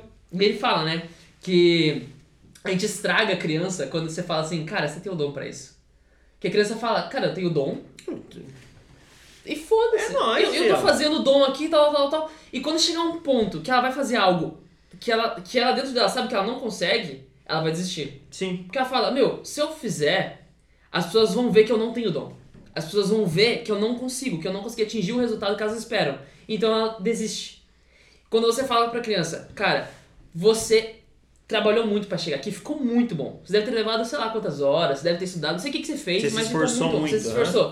Daí a criança fala, cara, sim, eu me esforcei, eu consegui. E quando tiver um desafio pra essa criança, que ela não sabe, ela não sabe como que ela vai fazer, mas é algo além dela, ela vai tentar mesmo assim, porque ela sabe que é com base nos estudos dela, no, no trabalho dela, pra ela chegar naquele objetivo, e não no dom dela. Perfeito. Porque se elogia o dom, a pessoa vai falar, "Ah, uma hora vai existir, porque o dom tem um limite. É, eu não sei se é nesse livro, eu acho que é nesse livro. Eles fizeram uma, uma doutora lá, uma psicóloga, sei lá quem, ela fez um teste com crianças. Acho que é nesse. É nesse, né? Que ela fez um teste com criança que fez as crianças montarem as mesmas coisas. Eu não lembro exatamente, vou contar bem por cima, mas eu vou chegar no, no, no, no que é. Aham. É, separou dois grupos de crianças e fez as crianças montarem as mesmas coisas. Aí as crianças foram lá, montaram, beleza. Ó, chegaram para umas crianças e falaram: Nossa, vocês são muito boas. Nossa, vocês, nossa, o talento de vocês é muito bom. Chegou nas outras crianças e falou o oposto. Nossa, vocês trabalharam muito para isso aí. Foi exatamente, né? O que o livro fala. Vocês são muito esforçadas. Aí deram mais uma atividade. Aí a atividade, a- as crianças que receberam o elogio que o dom era bom, a segunda atividade não foi tão boa. E ao contrário das crianças da Que receberam que receberam o, o, o elogio de cara, vocês se esforçaram bastante, vocês são esforçados, hein? Parabéns. E não foi um negócio tipo, caraca, vocês muito. Porra, parabéns, vocês são esforçados. E saiu. Então, assim, o resultado da segunda montagem que foi pedido, da segunda atividade que foi pedido, foi fantástico na turma que foi só falar do, Uhum. né, esforçados, do que na, na, na coisa que falaram. Muito bom. Muito foda, porque Isso é a nossa mente, ela nos engana para um caralho. Ela, eu, não, eu nunca estudei muito sobre o cérebro total, mas o cérebro é um, é um ser cansado. Ele não quer trabalhar. É. Ele, tipo, ele quer, ele quer gastar o menos possível Uhum. pra ele se manter ali. Não, não, não, querido, eu tô bem aqui. Exatamente. Deixa eu ficar de boa. né? Exatamente. É, então, assim, não adianta, mano. A, a gente tá sempre, a gente precisa estar sempre em movimento, estando parado. Nossa mente precisa estar borbulhando sempre Uhum. no tempo. Cara, eu às vezes eu tô com sono, eu deito na cama, começo a ter ideias ou pensar no passado, na viagem, no futuro, eu fico, caraca, meu Deus, eu preciso escrever. Lá, lá, lá, lá, lá, lá. E quando você tá quase dormindo, aí você, putz, tem que pegar o celular e escrever a coisa que você pensou. Cara, é exaustivo, não é? É, é exaustivo. É muito bom, mas é exaustivo. Sim. Vezes eu fico, cara, eu quero parar de pensar um segundo e só ver esse filme.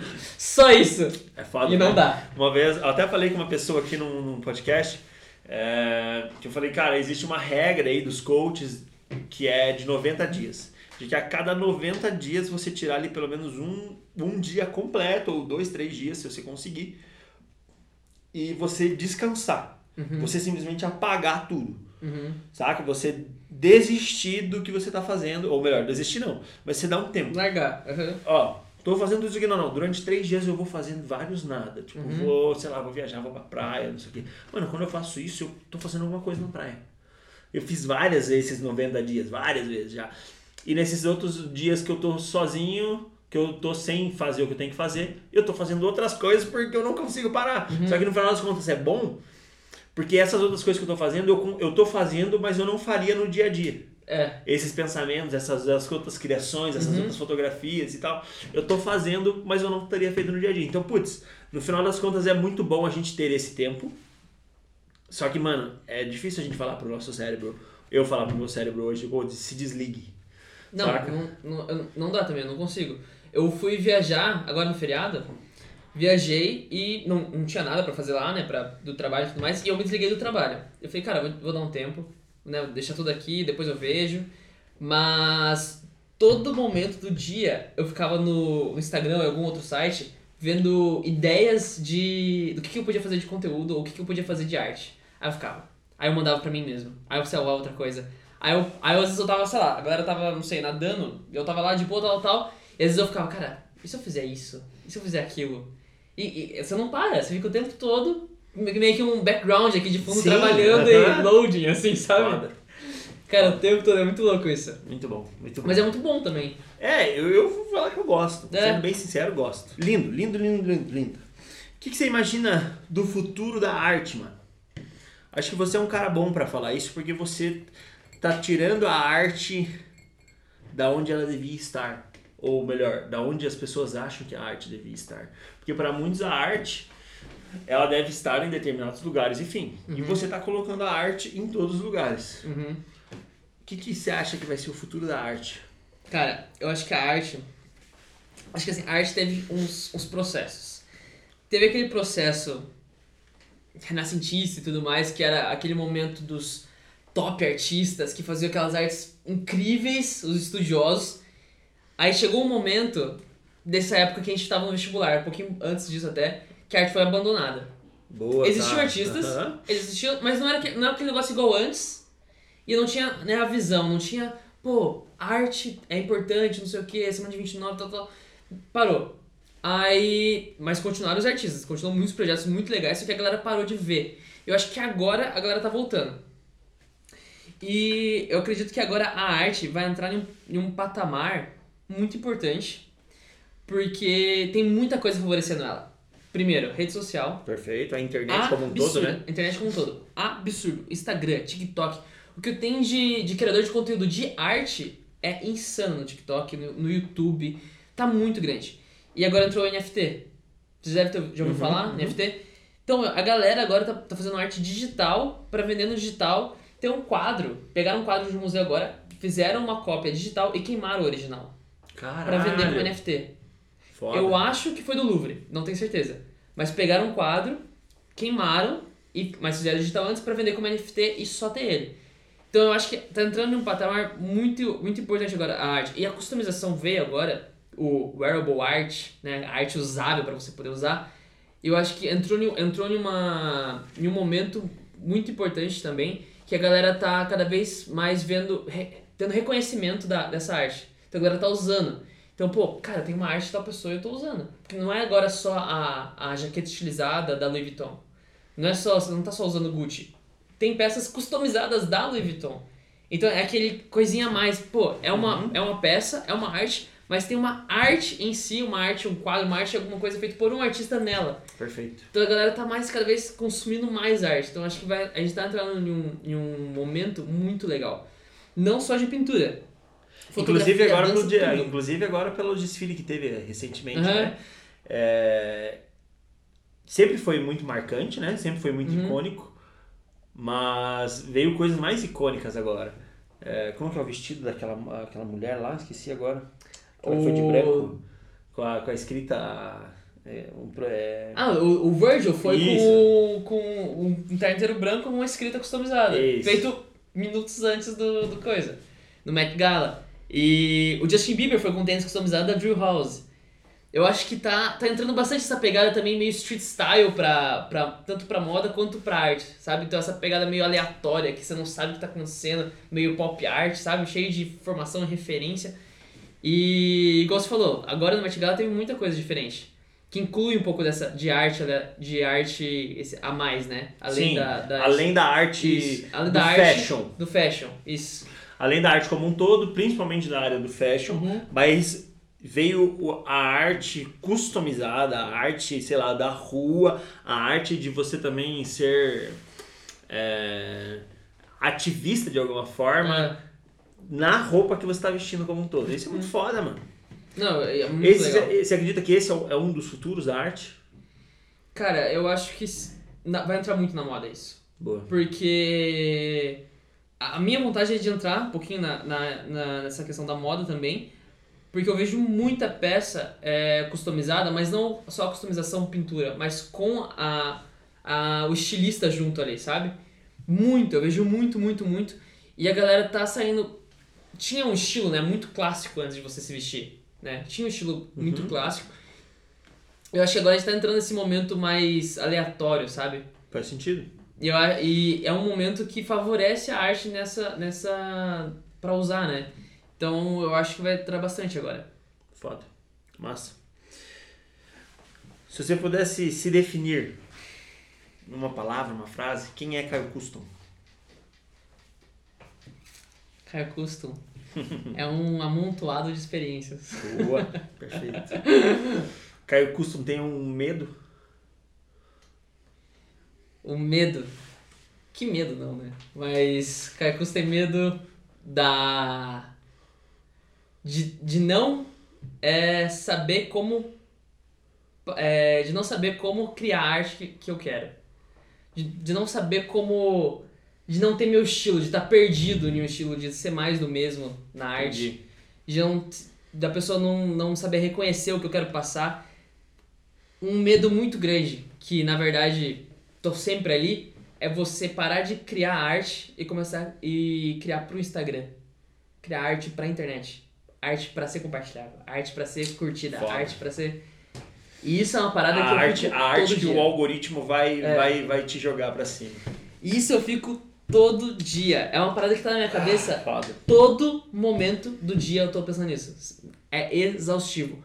O YouTube. Os meus primeiros vídeos é uma arte puramente mainstream. Como assim mainstream? É eu fazendo o Homer em algum lugar. Cara, eu gosto. Cara, é legal, é divertido. Mas eu não quero fazer isso o tempo todo. Uhum. Mas se eu não fizer isso, não vai ter compartilhamento. Não vai ter like. Não vai ter comentário. Não e vou ser- não vai ser reconhecida. Não vou ser visto. Né? Exato. Daí eu penso, cara, eu tenho que fazer muita coisa mainstream pra galera reconhecer, pra daí galera, eu poder fazer o que eu quero. Só que também eu penso, se eu faço mainstream, meu público vai ser o, o, o mainstream que gosta dessa arte é, de referências. E daí quando eu começar a fazer alguma coisa, a galera não vai gostar. Não vai gostar. Eu fico nesse eterno looping de, cria, de criar arte pra ser compartilhável e criar arte do que eu quero que as pessoas vejam. Que foda. Vou te falar que eu tô, acho que, esse mês de setembro inteiro aí, pensando exatamente nisso. Que é, cara, antigamente Agora o Instagram não tem mais só o um minuto, né? O um minuto é no Reels. Uhum. Mas antigamente a gente tinha que criar para uma marca, para uma empresa, sei lá, para uma instituição, qualquer coisa, em cima de um minuto. Então assim, ó, você tem que fazer um vídeo institucional, um vídeo manifesto, um vídeo não sei o que, em um minuto. Só que, putz, você fica, cara, esse vídeo precisa ser isso, esse vídeo precisa ser aquilo, esse vídeo precisa ter isso aqui, isso aqui, isso aqui, porque ele precisa bombar, ele precisa atrair a atenção das pessoas. Porra, não é genuíno, sabe? De É. forma nenhuma. Uma vez até entrei numa reunião com os caras do Google, eu tava, numa, tava fazendo Legal. serviço com uma empresa e os caras, pô, tá tendo uma reunião com o Google ali do, um, do que tá mais dando certo na internet. Uhum. Deu na hora que eu falei, caralho, vamos fazer, né? Uhum. Vamos lá. Aí subi, entrei na reunião junto, era uma reunião online lá, só fiquei ali só escutando. Aí a, menina até apresentou, Tiago, esse aqui é o nosso produtor e tal, deu beleza. Daí o cara lançou várias vários pontos assim, ó, Uhum. o vídeo, os primeiros 5 segundos precisam ter algo que faça isso, isso, isso, isso. Eu falei, porra, não, tipo, né? Uhum. Aí depois eu fiquei analisando aquilo todo, eu fiquei, cara, porra, vai se fuder, tá ligado? Exatamente isso. Cara, Vai vai, tomar no no cu. Porra, não quero criar isso. Não quero. Não, não, Aham. não quero. Não quero, é essa questão. E eu fiz tanto, tanto, tanto esses últimos meses, conteúdo assim, que eu tô exausto de fazer. Cara, como que eu posso prender a atenção do público nos três primeiros. Cara, por quê? Foda, né? É uma coisa boa, só assiste, velho. Mas não, às vezes eu me pego passando vídeo que não me prendeu nos três segundos. É. Eu fico, cara, se eu não prendo nos três segundos. Foda. Foda que a gente precisa adaptar a nossa arte Uhum. pra ser consumida como as pessoas consomem na internet. Uhum. Como o algoritmo acha que ele entrega bem. Aham. Foda. Aí você fica alterando, alterando. E, e, cara, às vezes é bom porque acha, cada hora eu tô procurando diferentes formas de poder né, passar a arte. Mas eu tenho um jeito que eu gosto. Só que esse jeito eu sei que não entrega. Porque, querendo ou não, o meu jeito é um pouco mais conceitual. Esse jeito mais conceitual, esse jeito né, que tem né, uma, uma referência por trás, não é algo tão nítido, não é algo tão explícito ali, não é algo tão real. É mais difícil pra galera compartilhar. Sim, bem mais difícil pra cacete. É. A gente consegue ser essa pessoa, é foda. Isso é foda, mano. Eu entrei num negócio que eu não queria falar. que a gente começa a Aí ser é essa pessoa, é bom. a gente começa, a gente consegue fazer isso aí quando a gente recebe um reconhecimento. Uhum. Sei lá, um reconhecimento público, ou sei lá, o cara virou um artista, ou sei lá, o cara, pum, estourou. Aí você consegue fazer o, coisa que você sempre faz, sempre fez, muito bem. Aí você consegue entregar isso pro público. Uhum. Aí o público, caralho, esse cara é foda. Eu vou trazer uma comparação ruim, mas é os gêmeos eu vejo dessa forma. Hum. Os gêmeos são muito bons, Uhum. desde sempre. A- e é sempre aquela mesma coisa, sempre mesmo aquela mesma A mesma característica, né? É bem gostosinho de olhar, é legal as inserções e tal, tudo isso que, ele faz, que eles fazem. Mas no final das contas, mano, eles só são hoje o que eles são, não por causa da arte deles, porque eles sempre foram aquela arte, sempre fizeram aquela arte, mas porque houve um reconhecimento Uhum. em cima dos gêmeos. Porra, não, Gêmeos foi reconhecido internacional. Não, é não, um brasileiro, ele é nosso aqui, ó. Aí a arte brasileira, tum, esses aqui são nossos artistas da rua. Então não morre. E tão foda, né? Uhum. Um exemplo bobo. Tem um TikToker, o nome dele é Borsoi, não sei se você já deve ter visto, mas. Hum, Não, um TikToker aí que é famoso. E ele ficou muito famoso, tipo, muito famoso, porque ele fazia vídeos de. Esqueci a palavra, mas era. Ele tava dublando um filme. Então esses filmes da Disney tal, tal, e ele só dublava, copiava, tal, tal, tal. E ele ficou muito famoso.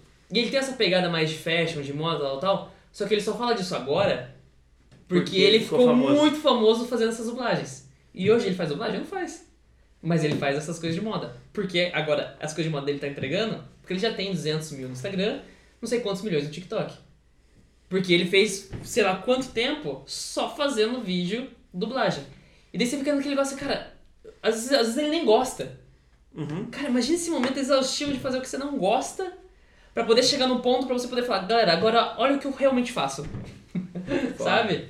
É muito, muito tenso. Foda. Foda porque o pessoal sempre chega pra mim e sempre fala, não, então por que que você não faz isso aqui, ó? Ou por que que você não faz isso aqui, ó? Que isso aqui dá certo, isso aqui... Aham. Putz, eu não quero fazer o que dá certo, tá ligado? Não, você já tem visto a galera já mandando vídeo pra você de, de fotógrafo, fazendo. Sim. Olha, olha esse vídeo aqui, que a galera faz, eu sei de. Tem de dicas de fotografia, tem de vários takes, tem vários, né? E eu, às vezes eu ve- vejo fotógrafos, sabe o Yuri? Vejo o Yuri às vezes, eu vejo uns vídeos de fotografia que eu falo, mano, se o Yuri faz isso, ele bomba fácil. A questão é, a pessoa não quer fazer isso. Sim, Você não não. quer ser reconhecida por E- causa e disso. Veja o Yuri. O Yuri ele quer fazer o, o- totalmente o oposto, É. o alternativo Ele quer fazer o dele daquele de- jeito. Ele quer fazer o cara lá saindo pulando a cerca e olhando o pai. Ah, sim, enfim. Uhum. Esse, tá ligado? É muito mais conceitual do que esse vídeo que deu certo. Foda isso aí. É, e você percebe porque, ó, quem segue é, esses artistas mais, né, digamos, conceituais, quem segue esses artistas? Outros artistas. É. Não tem, ah, por exemplo, agora quem segue os gêmeos? Qualquer um segue os gêmeos hoje em dia. Todo mundo. Na época, só outros artistas Uhum. que viam o que os gêmeos viam, que seguiam eles. A partir do momento que só tem esse reconhecimento mais mainstream da galera toda, da mídia, que daí vem essa outra galera, que é, essa outra galera vai, te, vai ajudar você, né? Que é onde você vai conseguir trabalhar, vai conseguir né, esse retorno. E essa é uma parada muito complicada que eu fico todo dia tentando, putz, como que eu vou fazer? Faço um vídeo mainstream? Faço o vídeo que eu quero? Eu fico nesse eterno looping.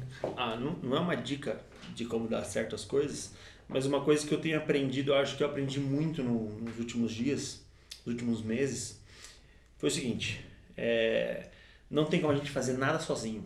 Uhum. Saca? Então, não tem como. a- Existe como bombar sozinho, existe. Existe como crescer sozinho. Só que, mano, quanto mais a gente fizer em comunhão, em conjunto com outras pessoas, até que não são artistas, Uhum. mas que são outras pessoas, que não são do nosso convívio, às vezes, que são do nosso convívio, mas são outras pessoas. E quanto mais a gente fizer em conjunto, cara, eu acho que mais a gente consegue crescer, mais a gente consegue entregar para mais pessoas Aham. o que a gente gosta de verdade. É. Sabe? Porque às vezes é aquele negócio, o cara tá fazendo a arte dele, o conceitual dele, e ele tá fazendo de um jeito X pro público dele, ou X do jeito que ele gosta.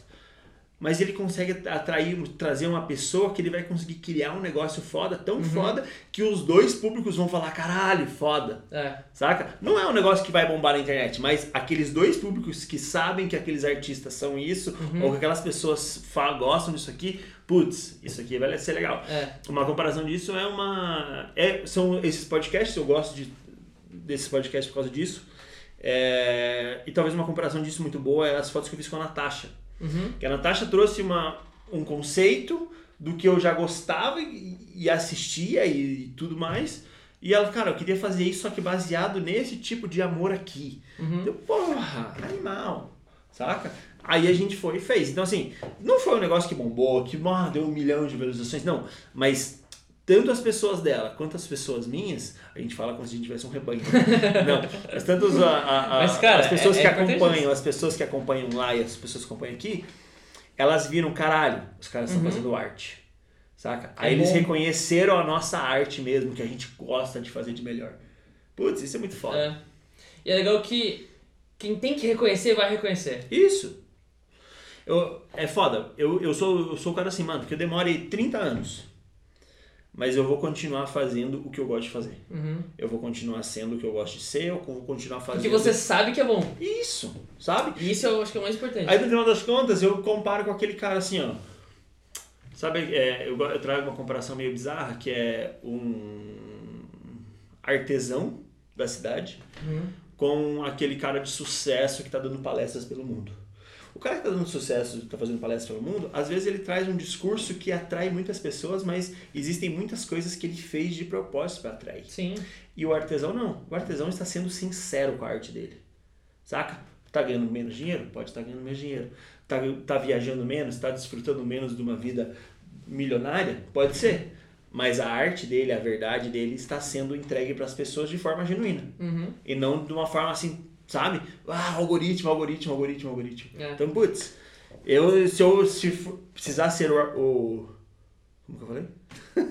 o artista, o O artesão. o artesão da cidade, eu me torno artesão da cidade sem Uhum. problema nenhum e eu vou achar sensacional. É. Eu tô em um ponto que a gente se torna escravo do algoritmo. Eu tô em um ponto que, no começo, quando eu tava fazendo, eu, eu me perdi uma época. Porque no começo eu comecei a fazer as, as, as customizações e a arte em si. Eu comecei a entrar e comecei a ficar, cara, eu amo demais isso. Fui fazendo, fazendo, fazendo, fazendo. E daí, às, às vezes foi aumentando seguidor no, no, no Instagram e tudo mais. E daí no TikTok eu faço um outro conteúdo aleatório. É, e daí no TikTok eu- alguns vídeos meus bombaram muito, de mais de milhões de visualizações. E por conta disso, muitas pessoas me seguiram no Instagram, mas não por conta da arte. mas por conta do, do vídeo que viram no TikTok. E daí eu fiquei, caraca, eu ganhei muito seguidor. Uhum. Aí eu fiquei, caraca, mano, eu ganhei bastante seguidor aqui, velho.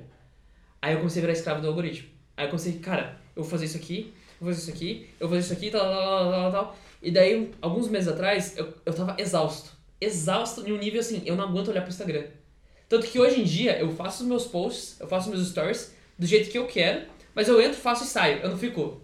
Porque é, eu, eu, eu Sim. canso. Então. Aí esses dias eu tava, tava até, né, sentei, pensei, e daí eu vi que eu não tava mais fazendo a arte pra mim e pros outros, eu tava fazendo a arte pro Instagram. Foda. Aí eu fiquei, cara, eu preciso parar e, e rever isso. Aí eu sentei e falei, cara, não, diferente. Daí tanto que é, quando você fica fazendo a tua arte, você não fica tão focado na rede social, tal, tal, você cria muito mais. Porque a, a rede social, ele, ele suga você. Suga, total.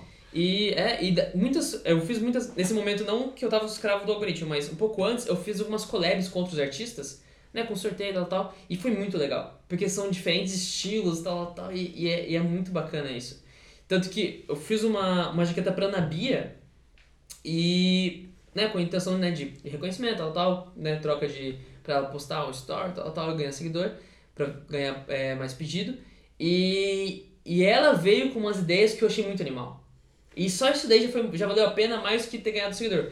Porque ela veio com umas ideias, que ela mandou umas referências pra mim, que eu, né, a gente fe- fez uma jaqueta, e ela, fez, ela trouxe umas referências que era muito ela. Aí eu fiquei, caraca, mano, isso é muito irado, porque eu tô fazendo algo que é, tem o meu eu aqui, e é algo que eu gosto, mas eu faço algo pra alguém pensando no- na, na visão dela sobre isso. Então, É muito louco essa troca. Foda. E daí o resultado ficou muito bacana e tal. Mas é isso que você falou, é você fazer esse- essas colaborações com outros artistas. Eu tenho uma parada com o Yuri que eu quero fazer há sei lá quantos meses e nunca tá dando por causa de tempo. Mas é essa parada, é você tá sempre querendo criar mais com outras pessoas. E mantendo a cabeça ali, fritando a milhão todo É. dia, toda hora. Você vendo referência e tal. E é muito irado isso. Muito irado. O que, que é a referência pra você hoje? A gente falou, você falou várias vezes sobre isso. O que, que é, da onde você tira referências? Cara, é, mas assim, a referência que eu tiro são os meus clientes.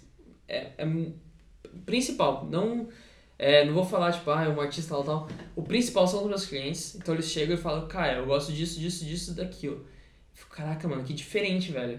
E daí eu pego né, essa referência base, que é o que vai estruturar tudo, com as minhas referências, que daí é o quê?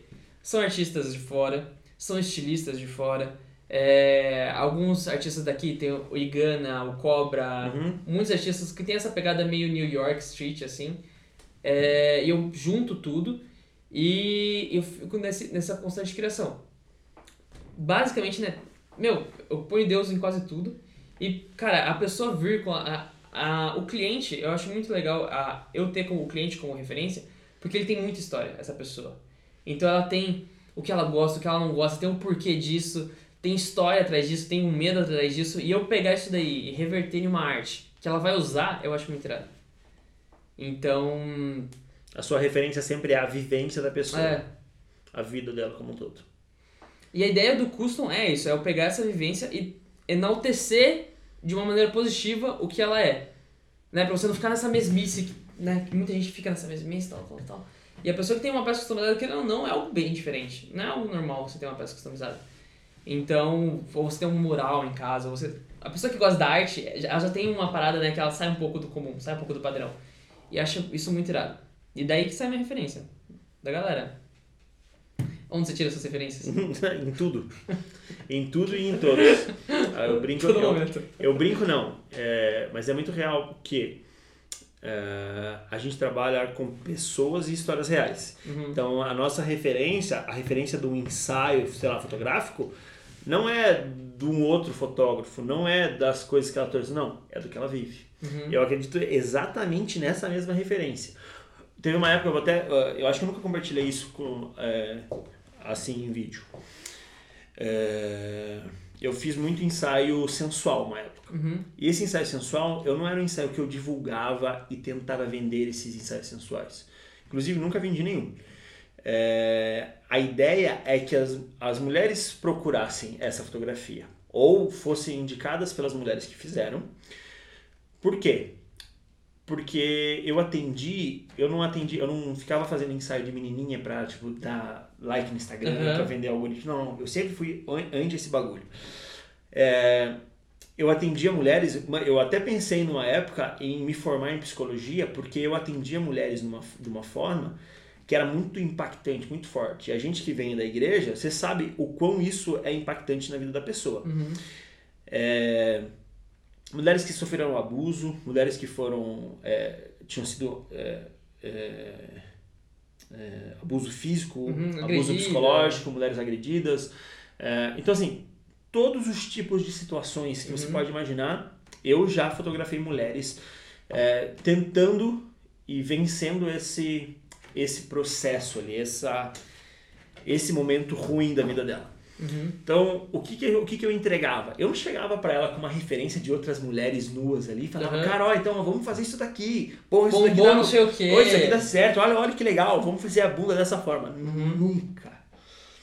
Chegava, a gente trocava ideia por uma hora, uma hora e meia. Ela se entregava, chorava. E ali, aque- e naquele momento eu buscava as referências nas histórias, no que ela estava me compartilhando, no que ela estava me entregando, no que ela estava me é, se abrindo, né, sendo Aham. vulnerável a mim. E naquele momento o que eu fazia era, é, eu entendo que a sua história é isso e a fotografia para você ela pode ser dessa forma. Sabe que eu meio que entregava uma, talvez uma forma em cima do que a pessoa tinha dito. É, nunca existiu uma forma padrão, mas várias fotos buscando a ideia de renascimento, várias é, de aceitação. Então a gente fazia o ensaio inteiro buscando isso. Então as fotografias aconteciam não para trazer sensualidade, não para trazer, eu faço ensaio, é, eu falei de ensaio sensual, mas eu nunca trouxe esse nome para o ensaio, né? É, era um nu muito mais real e verdadeiro Uhum. do que um ensaio sensual. Ah, não, não é um sensual, não, não, não. Não é aquele sensual pra ela mostrar e a galera ficar, caraca, que Isso, que, que, mulher, uau. né? não, não, não, não. Era um ensaio, mano, de entrega mesmo, saca? Uhum. Eu até pensei em vários nomes, criar um projeto sobre isso, só que nu- nunca foi sobre isso, sabe? Criar um projeto, bombar e vender, Uhum. não, não, não, não. Sempre foi para atender essas, essas pessoas. Então, assim, muitas vezes era indicação. Às vezes uma menina compartilhou com alguém, cara, eu conheço um fotógrafo que fotografou uma amiga minha aqui, isso, tal, Uhum. tal, tal, que fez tal coisa, fala com essa pessoa. Aí chegava e tal. Então, e, e era sempre uma oferta, eu sempre abria para uma oferta. Esse ensaio, ah, quanto custa? Cara, quanto custa ou quanto você pode pagar, quanto você quer pagar. Então, já recebi de 500 a 3 mil reais no ensaio. Uhum. De 500 não, de 50 a 3 mil reais no ensaio. Caramba. Mas nunca foi por o, o preço, Uhum. mas pelo valor que a Pelo gente conseguia valor. entregar. O valor que ela conseguia receber, quando ela recebia aquelas fotos, ela se olhava. Mano, tipo, que tem de testemunho daquilo ali e eu não levava um Pinterest pra ela, sabe? Então, Uhum. assim, por que, que eu entrei nesse assunto? Por conta da referência. A referência não pode ser uma comparação. A referência, ela precisa ser algo único da pessoa. É. A pessoa pode vir com um monte de referência de foto, não sei o quê. Só que você precisa encontrar é, naquela referência de foto, naquela referência de vídeo, sei lá, sei lá, de arte, o que, que aquilo ali significa e faz parte daquela pessoa. Uhum. Que realmente é aquela pessoa. Aí você traz daquela referência e cria para aquela pessoa como um todo, né? Unicamente para aquela pessoa. É. Você falou disso daí, eu lembrei, tem uma série, Orange is the New Black, já viu? Já.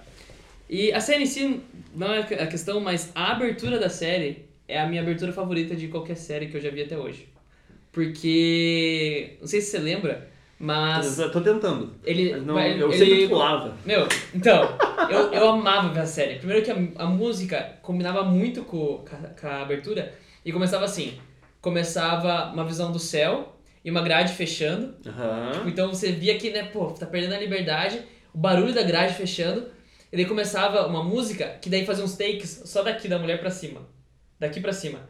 E daí você via vários rostos, va nossa, várias aquela maquiagem diferente uma em cada uma, umas com piercing, outras sem piercing, umas velhas com cheiro de ruga, de história. E daí eu ficava, caraca, mano, cada uma tem uma história por trás de tudo. Eu achava animal isso daí. E daí, durante a série, os primeiros episódios mais, né? Porque depois foi ficando mais. Foi ficando diferente o, o conteúdo. Mas no começo eu achava muito animal, porque cada episódio basicamente mostrava a história da mulher antes dela ir pra cadeia. Tudo que ela passou. Uhum, uhum. E daí a história, o que que fez ela parar lá. Nossa, eu achava animal isso daí. E eu ficava, caraca, mano, cada pessoa tem uma história absurda. É foda porque olha, olha como você viu essa série E eu já recebi relatos de várias pessoas que ela viu, não, é uma série pornográfica, é uma série de mulher se pegando É. só. Cara, porra, você vê o que você quer ver, tá ligado? É, você viu o que você quer ver. Foda.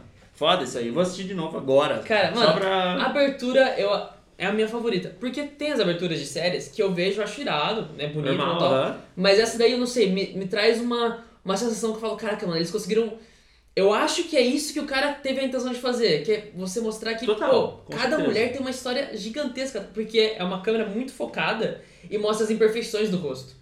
Aí você fica, cara, olha por quanta coisa a pessoa já passou, ou a pessoa tá velha, tá presa, aquela maquiagem gasta, aquela maquiagem com choro, que você vê que tem choro, sabe? Aquele batom gasto. E daí às vezes mostra, né, no episódio, a mulher que ela foi, ela se maquiou inteira, tá, tá feliz, tá alegre, foi pro rolê e foi abusada. E dá aquela maquiagem gasta, aí você fala, caraca, mano, olha por tanto de coisa que ela passou. Foda. Nossa, eu achei animal a abertura. Animal. E é muito essa parada que você falou, da, da referência da pessoa. Isso. É foda isso aí porque. É. que eu, eu tenho uma, eu tenho uma história pra falar do meu filho, mas é, a gente consegue enxergar as coisas em cima do como. Ah, tá, lembrei. É, a gente precisa estar com a nossa mente muito aberta Uhum. para receber essas coisas, sabe? Para entender essas coisas, para você olhar essa abertura. Eu nunca tinha prestado atenção, prestado atenção Uhum. nessa abertura como toda que você deu tanta ênfase, tá ligado? É, tem uma ênfase em outras coisas, mas não nessa abertura. Uhum. Inclusive quero assistir de novo. Mas a gente precisa estar sempre aberto e pronto para receber essas coisas, essas referências, ou saber ler das formas corretas, ou das formas corretas, eu acho que a gente não acredita que existe uma forma correta ou incorreta, mas saber ler as formas. É, por que eu digo isso? Esse atrás estava assistindo, você viu o especial da Billie na, na Disney? Billie Eilish na Não Disney, vi. não? Ela fez um, o, o álbum inteiro, Uhum. o último álbum inteiro, é, como ela, como uma princesinha, assim, só que ela Uhum. canta tal, no Hollywood Bowl lá e tudo mais. É, aí tem uma parte daquela música Not My Responsibility, sabe? Uhum. É, e é só ela caminhando, cara. E ela ditando no fundo. E é ela como princesa Disney caminhando. Uhum. E daí vem umas luzes.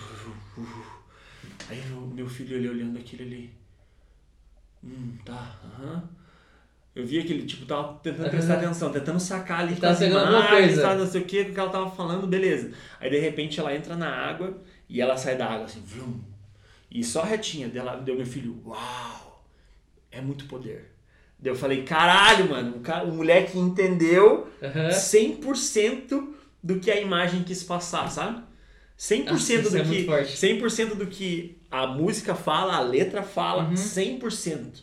Ele trouxe, uau, isso é muito poder. A gente precisa estar aberto, como uma criança está aberta Uhum. a enxergar as coisas. Com a nossa, como que diz? Com a nossa mentalidade 100% limpa. Uhum. Sem ter uma comparação, ah não, isso é parecido com tal coisa. Não, não, não, não, não. O que é isso, sabe? Uhum. E é, e é sempre recebendo essas coisas como novidade. É.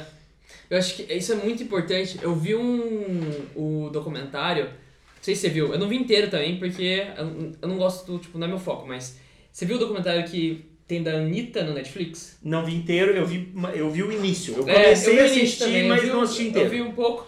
Aí eu vi, aí. Porque eu queria pegar uma, uma coisa dele, que eu já chego nisso. Mas enquanto eu tava vendo, meu irmão passou, pela sala Aham. e ele falou: Nossa, você gosta de Anitta? aí eu falei: Cara, não, mas tô vendo. Aí, beleza. Aí passou meu pai e ela tava fazendo um show e ela tava com uma roupa muito fina, assim, sabe? Dele, nossa, eu não, não acredito nisso, não sei o que, não sei o que, não sei o que. Olha como que ela vai pro show. Aí. a aí passou, eu contei pra um amigo do coisa e ele falou, cara, mas a Anitta e tal, tal, tal. Eu, eu entendi o ponto de cada um deles, né? Porque quem gosta de Anitta é um público bem Sim, certo bem ali, específico. específico. E só que o que eu vi no documentário, eu não vi isso que eles falaram. É muito louco. Porque o que eu vi no documentário, eu vi uma mulher que trabalhou muito. Pra muito, caralho. Cara, pra caralho. E ela tá o tempo todo. Igual gente, ela tá o tempo todo criando. Ela tá o tempo todo trabalhando. E daí ela, ela. Porque o que, o que eu acho legal, o que eu gosto desses documentários de artista é quando o cara acompanha a vida da pessoa. Mas não acompanha, tipo, ah, tô no show. Não, acompanha desde a hora que acorda. Sim. E daí ela vai pra reunião, ela tá em umas reuniões com uma camiseta, tipo, até o joelho, uma cara acabada, um cabelo preso, assim, tal, tal, uma cara acabada, tipo, meu, ontem a noite foi exaustivo, e ela tá lá na reunião. E ela tá, parece que ela tá morrendo, parece que ela não tá prestando atenção, aí o cara fala uma parada e ela fala, meu, isso tá tudo errado, vocês estão viajando, e ela manda umas pauladas, você fala, caraca, velho, essa mulher manda, ela sabe o que ela tá fazendo, ela sabe o que ela tá fazendo. É, não é, não, não, não é por bunda e peito que ela está É, está. isso. E eu, eu entendo que ela faz essa parada de bunda e peito por causa do mainstream, porque ela precisa disso pra crescer. Eu vi um outro post esses dias. E outra, é um bagulho dela também. É, mas e se ela quiser também. É isso aí. É. Eu vi um post esses dias do Branding Lab que postaram a Anitta como ela era e como ela é hoje. E falaram que a Anitta em si, ela criou essa identidade física nela, porque se não fosse por essa identidade, porque ela fez uma cirurgia, né? Sim. Se fosse essa identidade física, ela não seria hoje quem ela é. Porque foi graças a isso que ela bombou, porque teve muita coisa que ela fez por. pra ficar no padrão estético. Aham. E daí fizeram uma observação que a Anitta é uma das melhores marqueteiras que tem, porque ela sabe o que, o que a mídia quer, ela sabe o que a mídia gosta, e ela sabe como ir atrás disso fazendo o que ela gosta. Perfeito. E daí eu fiquei, caraca, e o documentário eu achei muito. Não terminei, né? Mas o documentário. Eu também não assisti que eu inteiro. vi, eu gostei muito. O que eu vi foi essa mulher. É, É, essa mulher sendo uma mulher, tipo, íntegra, assim, ó, Uhum. verdadeira ali, fazendo o negócio dela acontecer. e acreditando nela. Isso- foda. cara, e o, que teve gente ali falando assim, não, não sei o que, reclamando dela. E, daí, e até hoje, né? E daí, eu, e, e daí quando meu irmão falou, você gosta de Anitta, ela tal. E, e tudo isso que eu percebi foi tipo, mano, a galera não vê muito isso. né? Não. A galera não quer ver a, a, a Anitta, empresária, por trás de tudo, que trabalha o tempo todo. Eles, a galera só vê, tipo, o resultado final. Só o final, só o final. A maioria das pessoas só vê o final. É. E quando eu vi essa história. Por... Eu não gosto tipo, das músicas da Anitta, não escuto.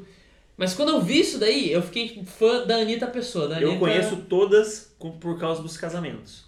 Fiz muito casamento, fui em muito casamento, então Todo- quando todo toco toca. casamento, eu É. canto e danço todas. Cara, eu não conheço porque eu não escuto, assim, só. Eu não vejo. Mas, assim, se cantar, eu reconheço que é a Anitta. Mas, cara, é muito louco. E eu fiquei, caraca, mano, essa mulher é muito, muito brava. Foda. Você falou, você me lembrou do documentário da Billie. Você viu o documentário da Billie Eilish? Não, onde Não, tem? é, pelo jeito você onde tem que eu quero ver? Você não acompanha muito Billie Cara, Eilish. eu gosto da Billie Eilish. Tá. Gostava muito do comecinho, quando ela gravava com o irmão no banheiro. Aham. E, cara, isso tá muito irado, mano. Ela tá bombando o corpo, gravando vídeo no banheiro. Então, esse é o ponto. Essa é a Billie que mostra no documentário. Essa, essa, eu gosto essa de. Billie de verdade, sabe? Uhum. É, eu tava vendo um. Onde tem esse documentário? Tem na, na, na Apple Plus. Tá. É, pra quem é Apple, tem acho que um ano grátis lá, ou um mês grátis pelo menos. tá. Beleza, o que, que, que eu vou falar sobre isso? É, mano, o documentário dela mostra uma Billie de verdade que as pessoas não enxergam. Uhum. Porque pra muito, no primeiro, naquele primeiro disco que bombou, que ela ganhou todos os Grammys lá e o cacete, ela era uma adolescente mimada e o caralho, chata com todo mundo. O caralho é o oposto disso. Uhum. A música tava revelando tudo, muitos que ela tava sentindo, momentos que ela tava passando. Então mostra um relacionamento que ela teve, que foi uma merda. É, mostra ela ganhando um carro, que foi do caralho. E mostra uma, uma pessoa como nós Aham. sabe? Indo e vindo, vivendo a vida dela como um todo e sendo 100% família. A música começou dela em casa com o irmão, só que antes do irmão começou na sala da avó com o piano, que começou com o pai em apresentações em escola. Então, assim, é é a mesma É coisa da Anitta, sabe? Aham. As pessoas veem o final. O As final. pessoas veem o final da Billie Eilish, ah lá, ó, fez famoso, ah lá, Uhum. o hype, lá, não sei o que, lá, mudou o cabelo. Pra... Não, não, não, não. Cara, existe toda... Existe. Óbvio que existe toda uma segmentação hoje, e acredito que desde o início, que eles imaginam, que eles planejam. Porque, mano, ela vive a música desde, desde a infância, assim, é 100% música. E ali mostra como os pais incentivaram, apoiaram. E, cara, não, a música é 100% essa menina, é 100% esse menino, Finas. E vamos investir a nossa vida completa, nosso dinheiro, nosso tempo e tudo que a gente puder investir nesses caras. Uhum. E é isso que o documentário mostra. E você fica, Nossa, agora eu quero ver. nossa, Nossa, muito Sério? brava. muito foda. louco. Eu vi umas reportagens da, da Bailey que ela conta que, tipo, quando ela bombou, ela tava num estado depressivo absurdo, que a galera só Mostra tudo isso aí, tal, aham. tal. E eu acho isso muito irado. Eu vi um outro documentário, nessa pegada também, dos Jonas Brothers. Não Viu? assisti, não. Também não, não acompanho muito os Jonas Brothers, mas quando eu vi, eu virei fã. Porque eu vi o documentário, mano, criancinha, velho, eles correndo atrás de show, pegando é, ônibus com equipamento, o pai indo em todos os lugares, carregando mala, carregando violão, carregando tudo. E daí eles foram expulsos da igreja onde eles iam, porque. Porque eles estavam fazendo por causa aquilo. da música. E daí eles, caraca, mano, mas por que, velho? Eles não entendiam. E hoje estão aí, né? E daí, cara, eu acho muito irada essa história. Por Foda. trás, assim. No final das contas, a gente. As pessoas não estão interessadas no meio, né? Não É. estão interessadas na história como um todo. Elas só veem o final e elas julgam o final se é bom, se não é. E Uhum. foda-se, ah, eu não vou gostar da Anitta, eu não vou gostar de Jonas Brothers, eu não vou gostar de Billy, eu não vou. Cara, em 3 segundos a pessoa julga. É. Por isso que é essa questão dos 3 segundos quando você inicia o vídeo. Em 3 segundos, a pessoa já, já julgou tudo. E ela já sabe se ela quer ou não ver o que você tá fazendo. É. Se você é metido, se você É. não é, se você não é.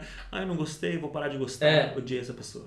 Ela resume uma história de não sei quantos anos, um projeto de não sei quantas horas, em 3 segundos ela já sabe quem Na você opinião é. dela. Quem você, na opinião É. dela. Quem você é, o que você faz, é, como você faz, ah, muito, muito metido, não sei o que, tal, tal, tal. Mano, quantas vezes, sei lá, eu, eu segui algumas vezes influenciadores que eu falava assim, nossa, mas esse influenciador deve ser muito zoado e tal. E daí, por algum motivo, por alguma coisa que eu vi, achei interessante seguir e eu vi, e eu vi outra pessoa, outra história. É muito louco. Foda. E é muito fácil você ter esse pré-julgamento. Sim, porque você vê às vezes no o final sendo algo que às vezes você queria ter chego, ou sendo algo que você não gosta, Uhum. ou sendo assim, ah, Às vezes inveja. muita É coisa. muito louco. Foda. Muito legal isso. Cara, dá pra gente conversar aqui por mais, sei lá, Nossa. três horas É. e a gente teria conversa ainda, papos e tudo mais. Gente, esse é Caio Alencar, Muito obrigado, família. eu sou o Ricardo Franzen, esse é o nosso de artista para artista. Se você gostou, igual a Emma falou no último, no- em alguns últimos vídeos aí, comenta, dá seu like, deixa seu comentário. É, a minha filha, fiz com a minha filha, ela falou assim, ó, comenta o que você mais gostou no vídeo. muito bom. Ah, é isso. Espero que vocês vejam ainda muitas customizações, muita arte do Caio por aí. E obrigado. Muito obrigado por ter assistido até aqui, que foi muito bom. Muito Se você bom. tá aqui, você ganhou muita coisa aí pra pensar. Não, que- querido, se você realmente é, quis escutar a nossa É. conversa, Tem que querer. querido, você, ah, você se tornou uma nova pessoa, tenho certeza. É isso. Muito obrigado. Até o próximo. Até. Volte sempre. Porra, Cara, mano, foi muito bom, fuder, velho. pô. Curti muito, Deixa eu ver quantas muito. horas foi. Curti muito fazer esse podcast, mano. Muito obrigado por ter me chamado.